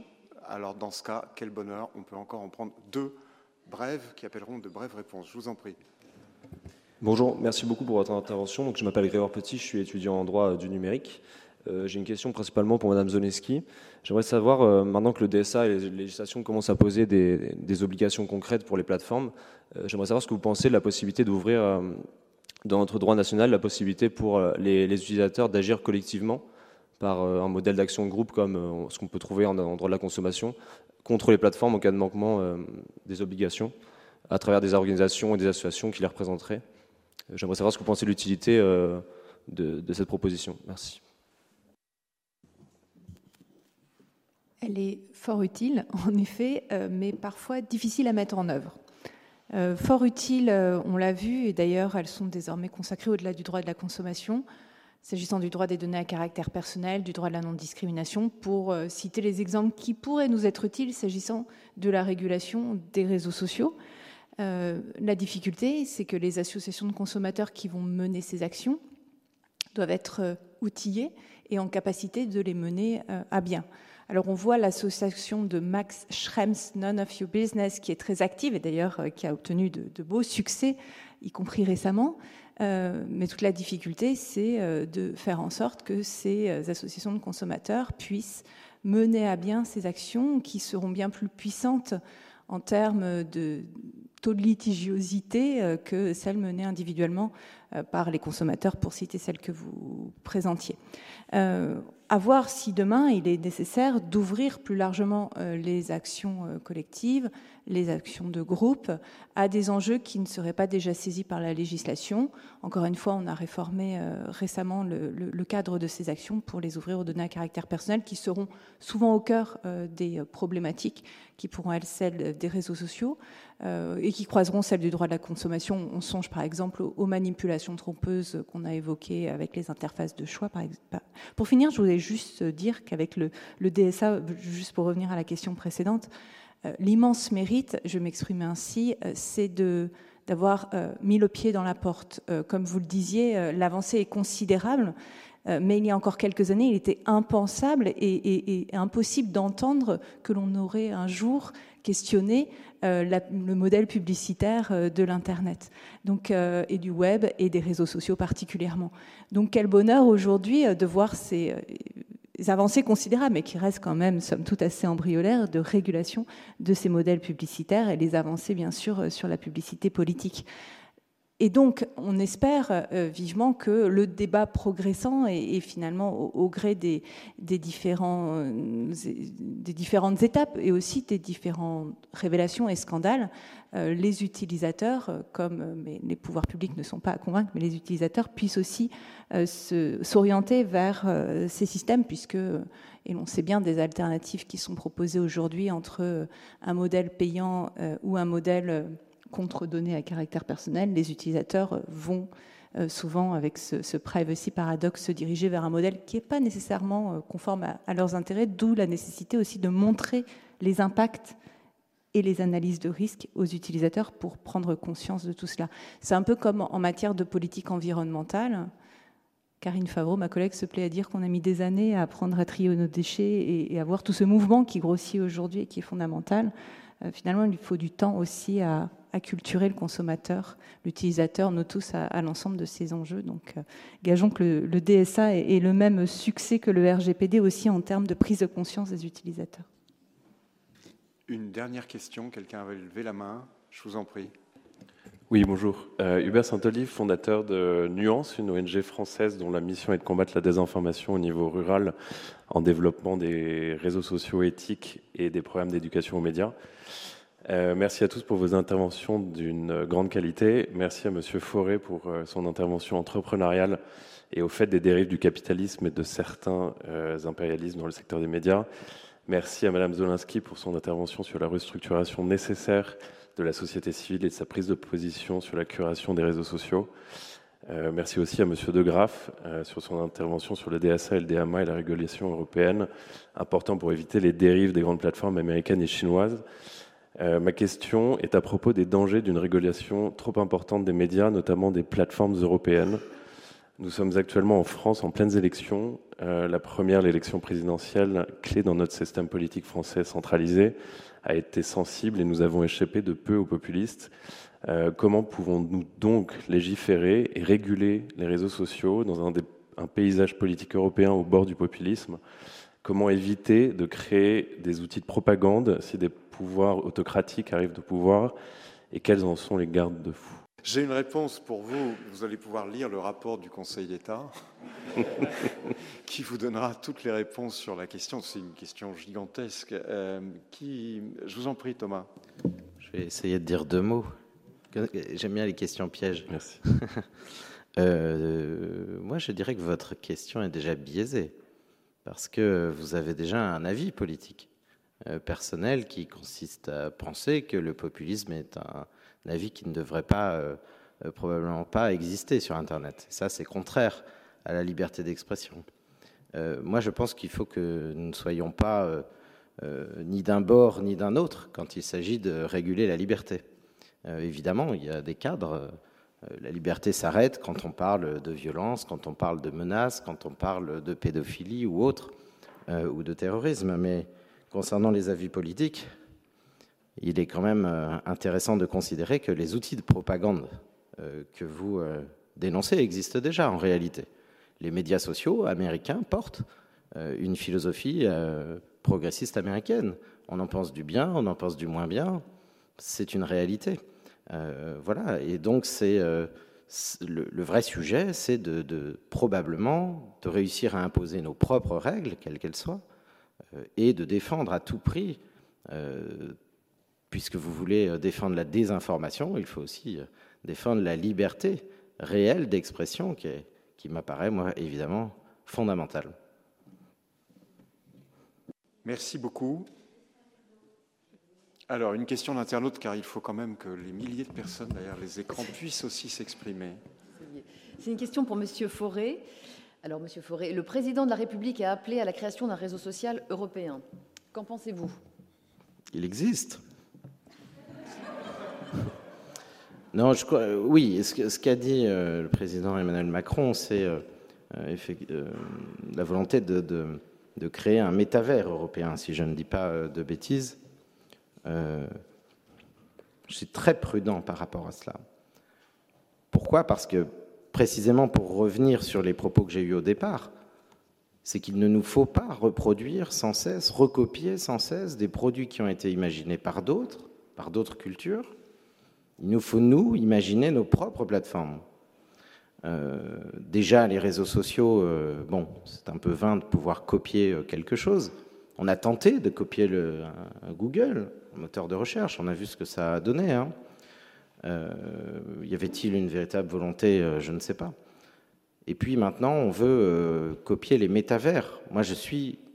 Alors, d'abord, le, sujet de réflexion ne fait que démarrer. Et ça, peut-être il y aura des cycles des années suivantes. Mais euh, je, n'imagine pas, si vous voulez, qu'on puisse faire la promotion, sous quelque angle que ce soit, d'une société de gens qui ne vivent que dans un monde qui n'existe pas. Alors évidemment, on pourra dire qu'il existe, etc., etc. En tout cas, ce ne sera pas le monde physique. Donc je trouve ça un peu hâtif de dire qu'il nous faut euh, euh, créer un réseau, pardon, un métavers européen.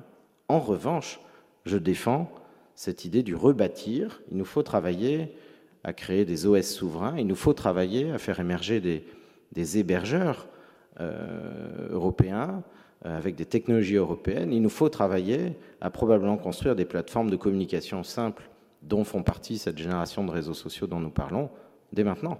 Et, euh, et ça sans attendre, sans se projeter une fois de plus dans cette future guerre que probablement nous n'avons pas encore perdue et que nous finirons par perdre comme toutes les guerres euh, soi-disant déjà perdues. Merci infiniment. Euh, il y a d'innombrables questions rentrées. Moi, j'en avais plusieurs euh, qu'on n'a pas pu aborder.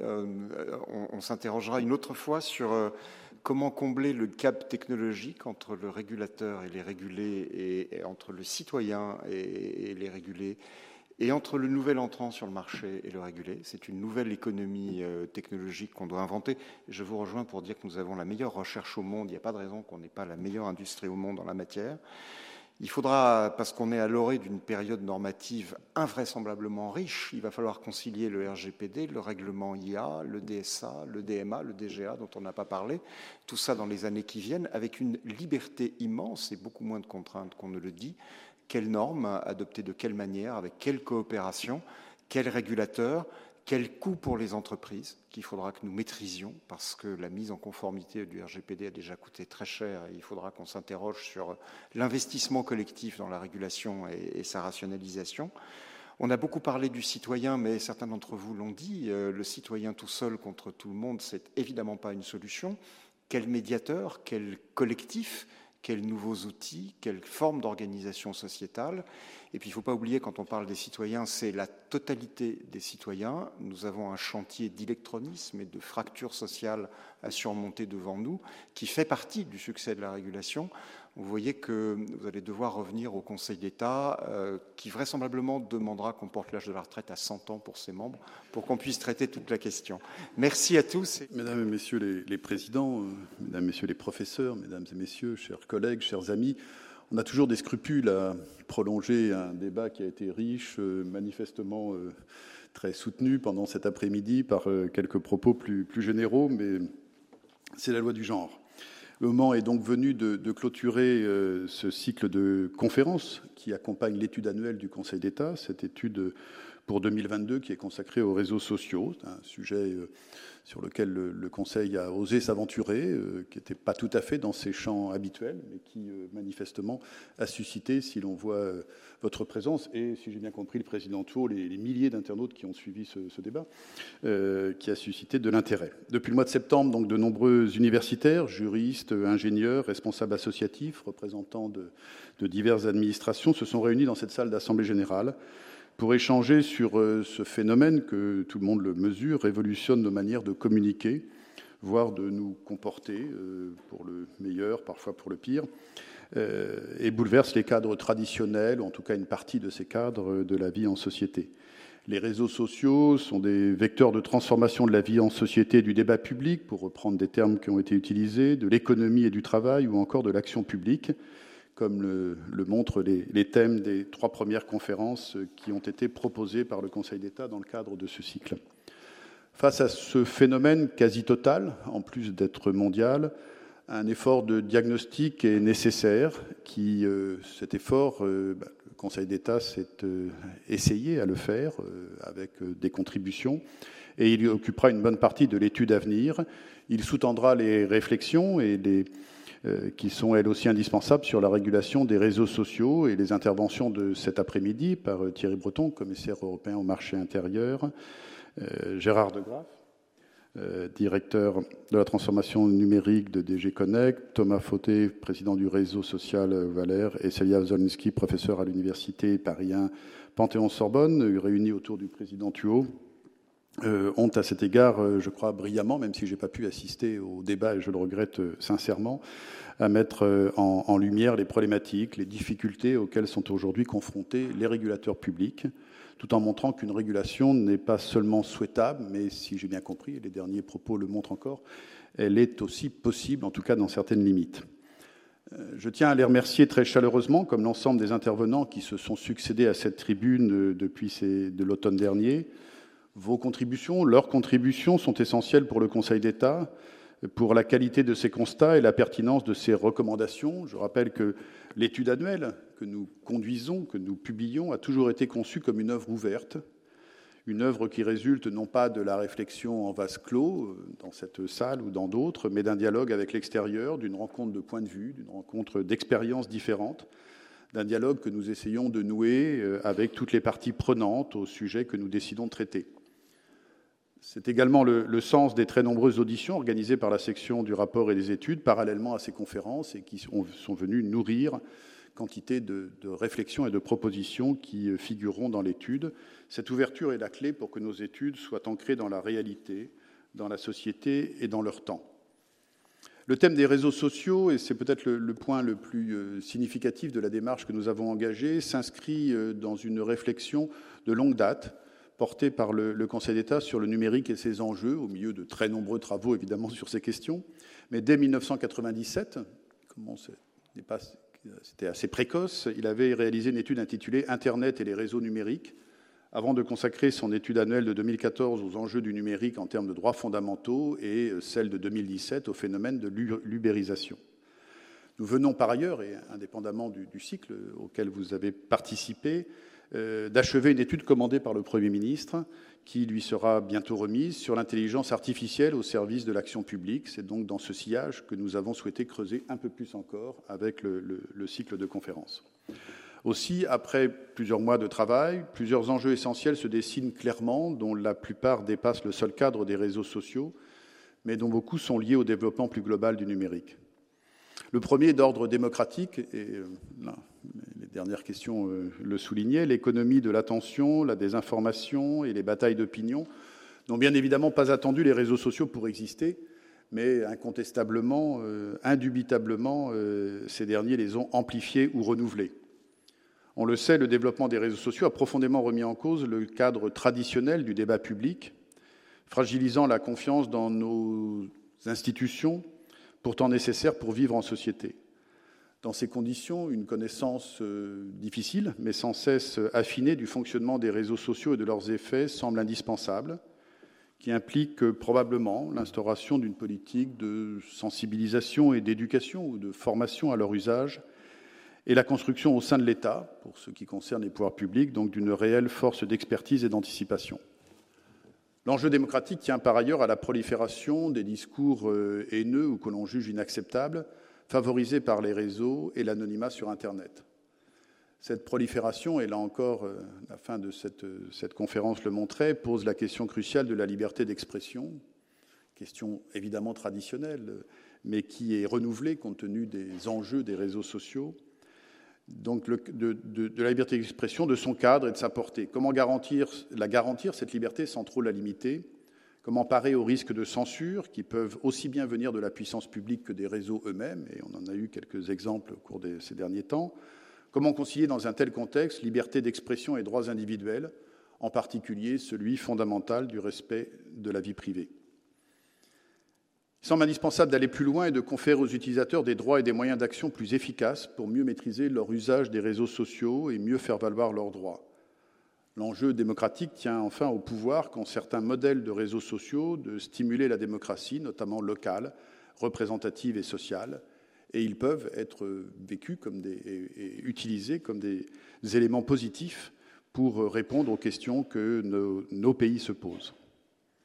Le deuxième enjeu est d'ordre stratégique. Le président Thuot y faisait euh, référence. Outre le fait que les entreprises européennes parviennent difficilement à s'imposer sur un marché dominé par euh, entreprises américaines et chinoises, cette situation de duopole engendre une importante dépendance de l'économie et du tissu institutionnel et social français, et même européen, à l'égard de réseaux sociaux étrangers à but lucratif et dont l'objectif est, euh, c'est la logique même de cette concurrence, d'être toujours plus dominant et qui y parviennent notamment grâce à la monétisation des données des utilisateurs européens. Situation pour le moins paradoxale.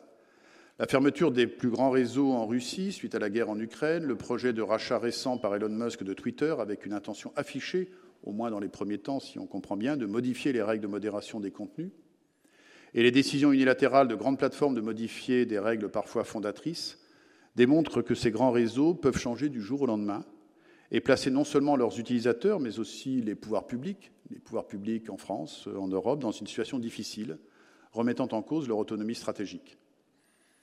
La régulation du marché pour permettre une concurrence équitable, pour garantir une meilleure protection des données personnelles des citoyens européens, apparaît ainsi comme un défi prioritaire pour les politiques publiques. Le troisième enjeu, que j'évoquerai rapidement, mais qui est trop souvent oublié, c'est l'enjeu écologique. L'utilisation massive des réseaux sociaux a un coût environnemental absolument considérable. Il risque d'augmenter plus encore si les usages continuent à se développer de manière exponentielle, comme c'est le cas actuellement.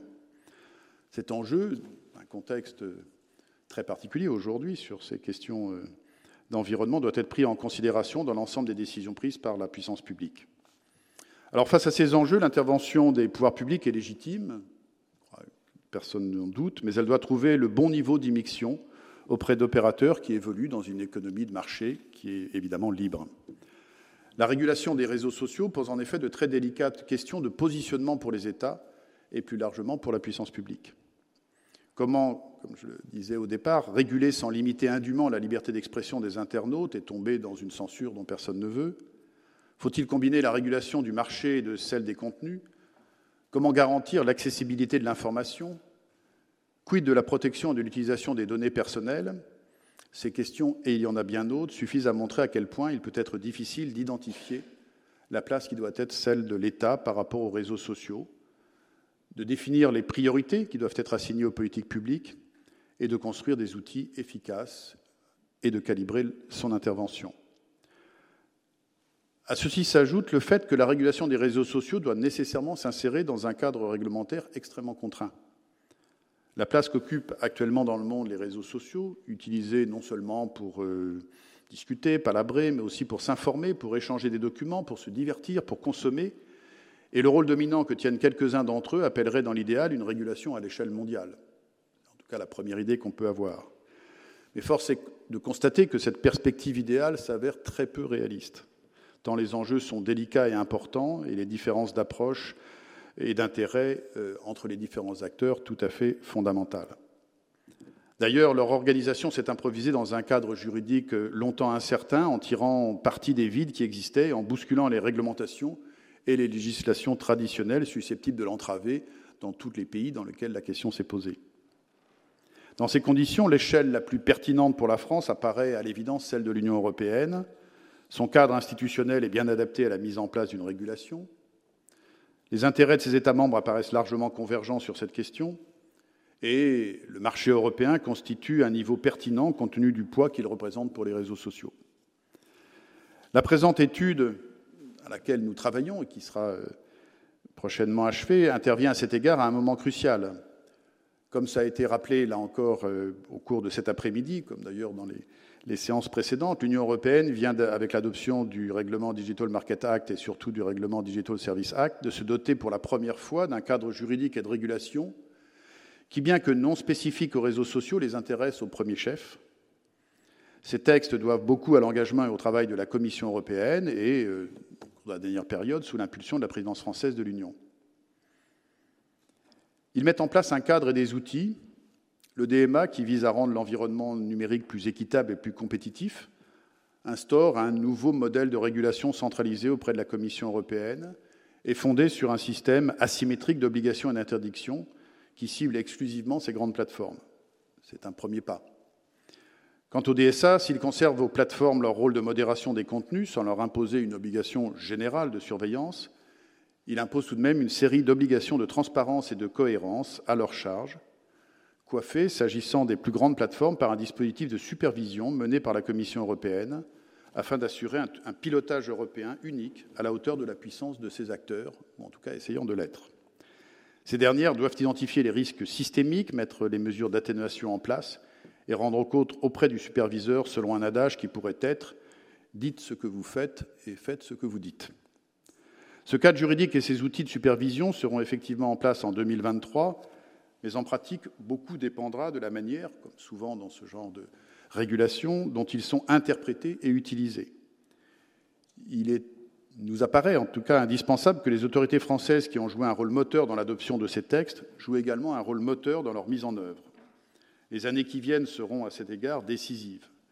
À noter qu'une approche nationale reste par ailleurs pertinente pour les questions qui ne seront pas réglées par ces textes, y compris pour préparer la voie à de futures initiatives au niveau européen, comme cela se fait souvent pour ce type de réglementation. Le cadre juridique doit en effet rester dynamique dynamique pour s'adapter au développement des techniques et des usages. Aussi, derrière les recommandations, et j'en reviens à l'étude du Conseil d'État qui nous réunit, il y aura, j'en suis certain, la conviction que les pouvoirs publics devraient d'ores et déjà préparer les prochaines étapes, à la fois pour organiser des réponses pertinentes aux questions auxquelles les règlements européens ne permettent pas de répondre aujourd'hui, ne permettent pas de répondre complètement, et pour être prêt face aux nouveaux développements qui s'annoncent, comme celui du ou des métavers, qui vont poser des questions juridiques, économiques et sociales nouvelles et complexes. Mesdames et messieurs, chers amis, c'est sur ces mots que je conclurai ce cycle de conférences qui, je l'espère, vous aura été utile, qui aura été intéressant pour ceux qui auront participé et ceux qui en prendront connaissance, en tout cas qui aura été extrêmement précieux pour euh, le Conseil d'État et tous ceux qui participent à l'étude annuelle qui a justifié l'organisation de ces conférences. La section du rapport et des études est encore au travail je ne doute pas que le projet qui sera bientôt soumis à l'Assemblée générale du Conseil d'État dans cette même salle sera riche et contribuera, à mieux appréhender et réguler les réseaux sociaux. D'ici là, je tiens à remercier très chaleureusement euh, Martine de Boisdef, la présidente de la section du rapport et des études, Fabien Reynaud, son président adjoint et rapporteur général, ainsi que Marie Grosset, sa rapporteure, dont je veux saluer tout particulièrement la persévérance et le remarquable travail depuis deux ans, puisqu'elle tient la plume de la section, et les initiés savent tout ce que cela signifie. Je remercie enfin euh, Caroline Lafeuille, ainsi que tous les agents euh, du Conseil d'État, de la section du rapport et des études, sans qui l'organisation de ce cycle de conférences n'aurait pas été possible, et je vous souhaite une bonne soirée.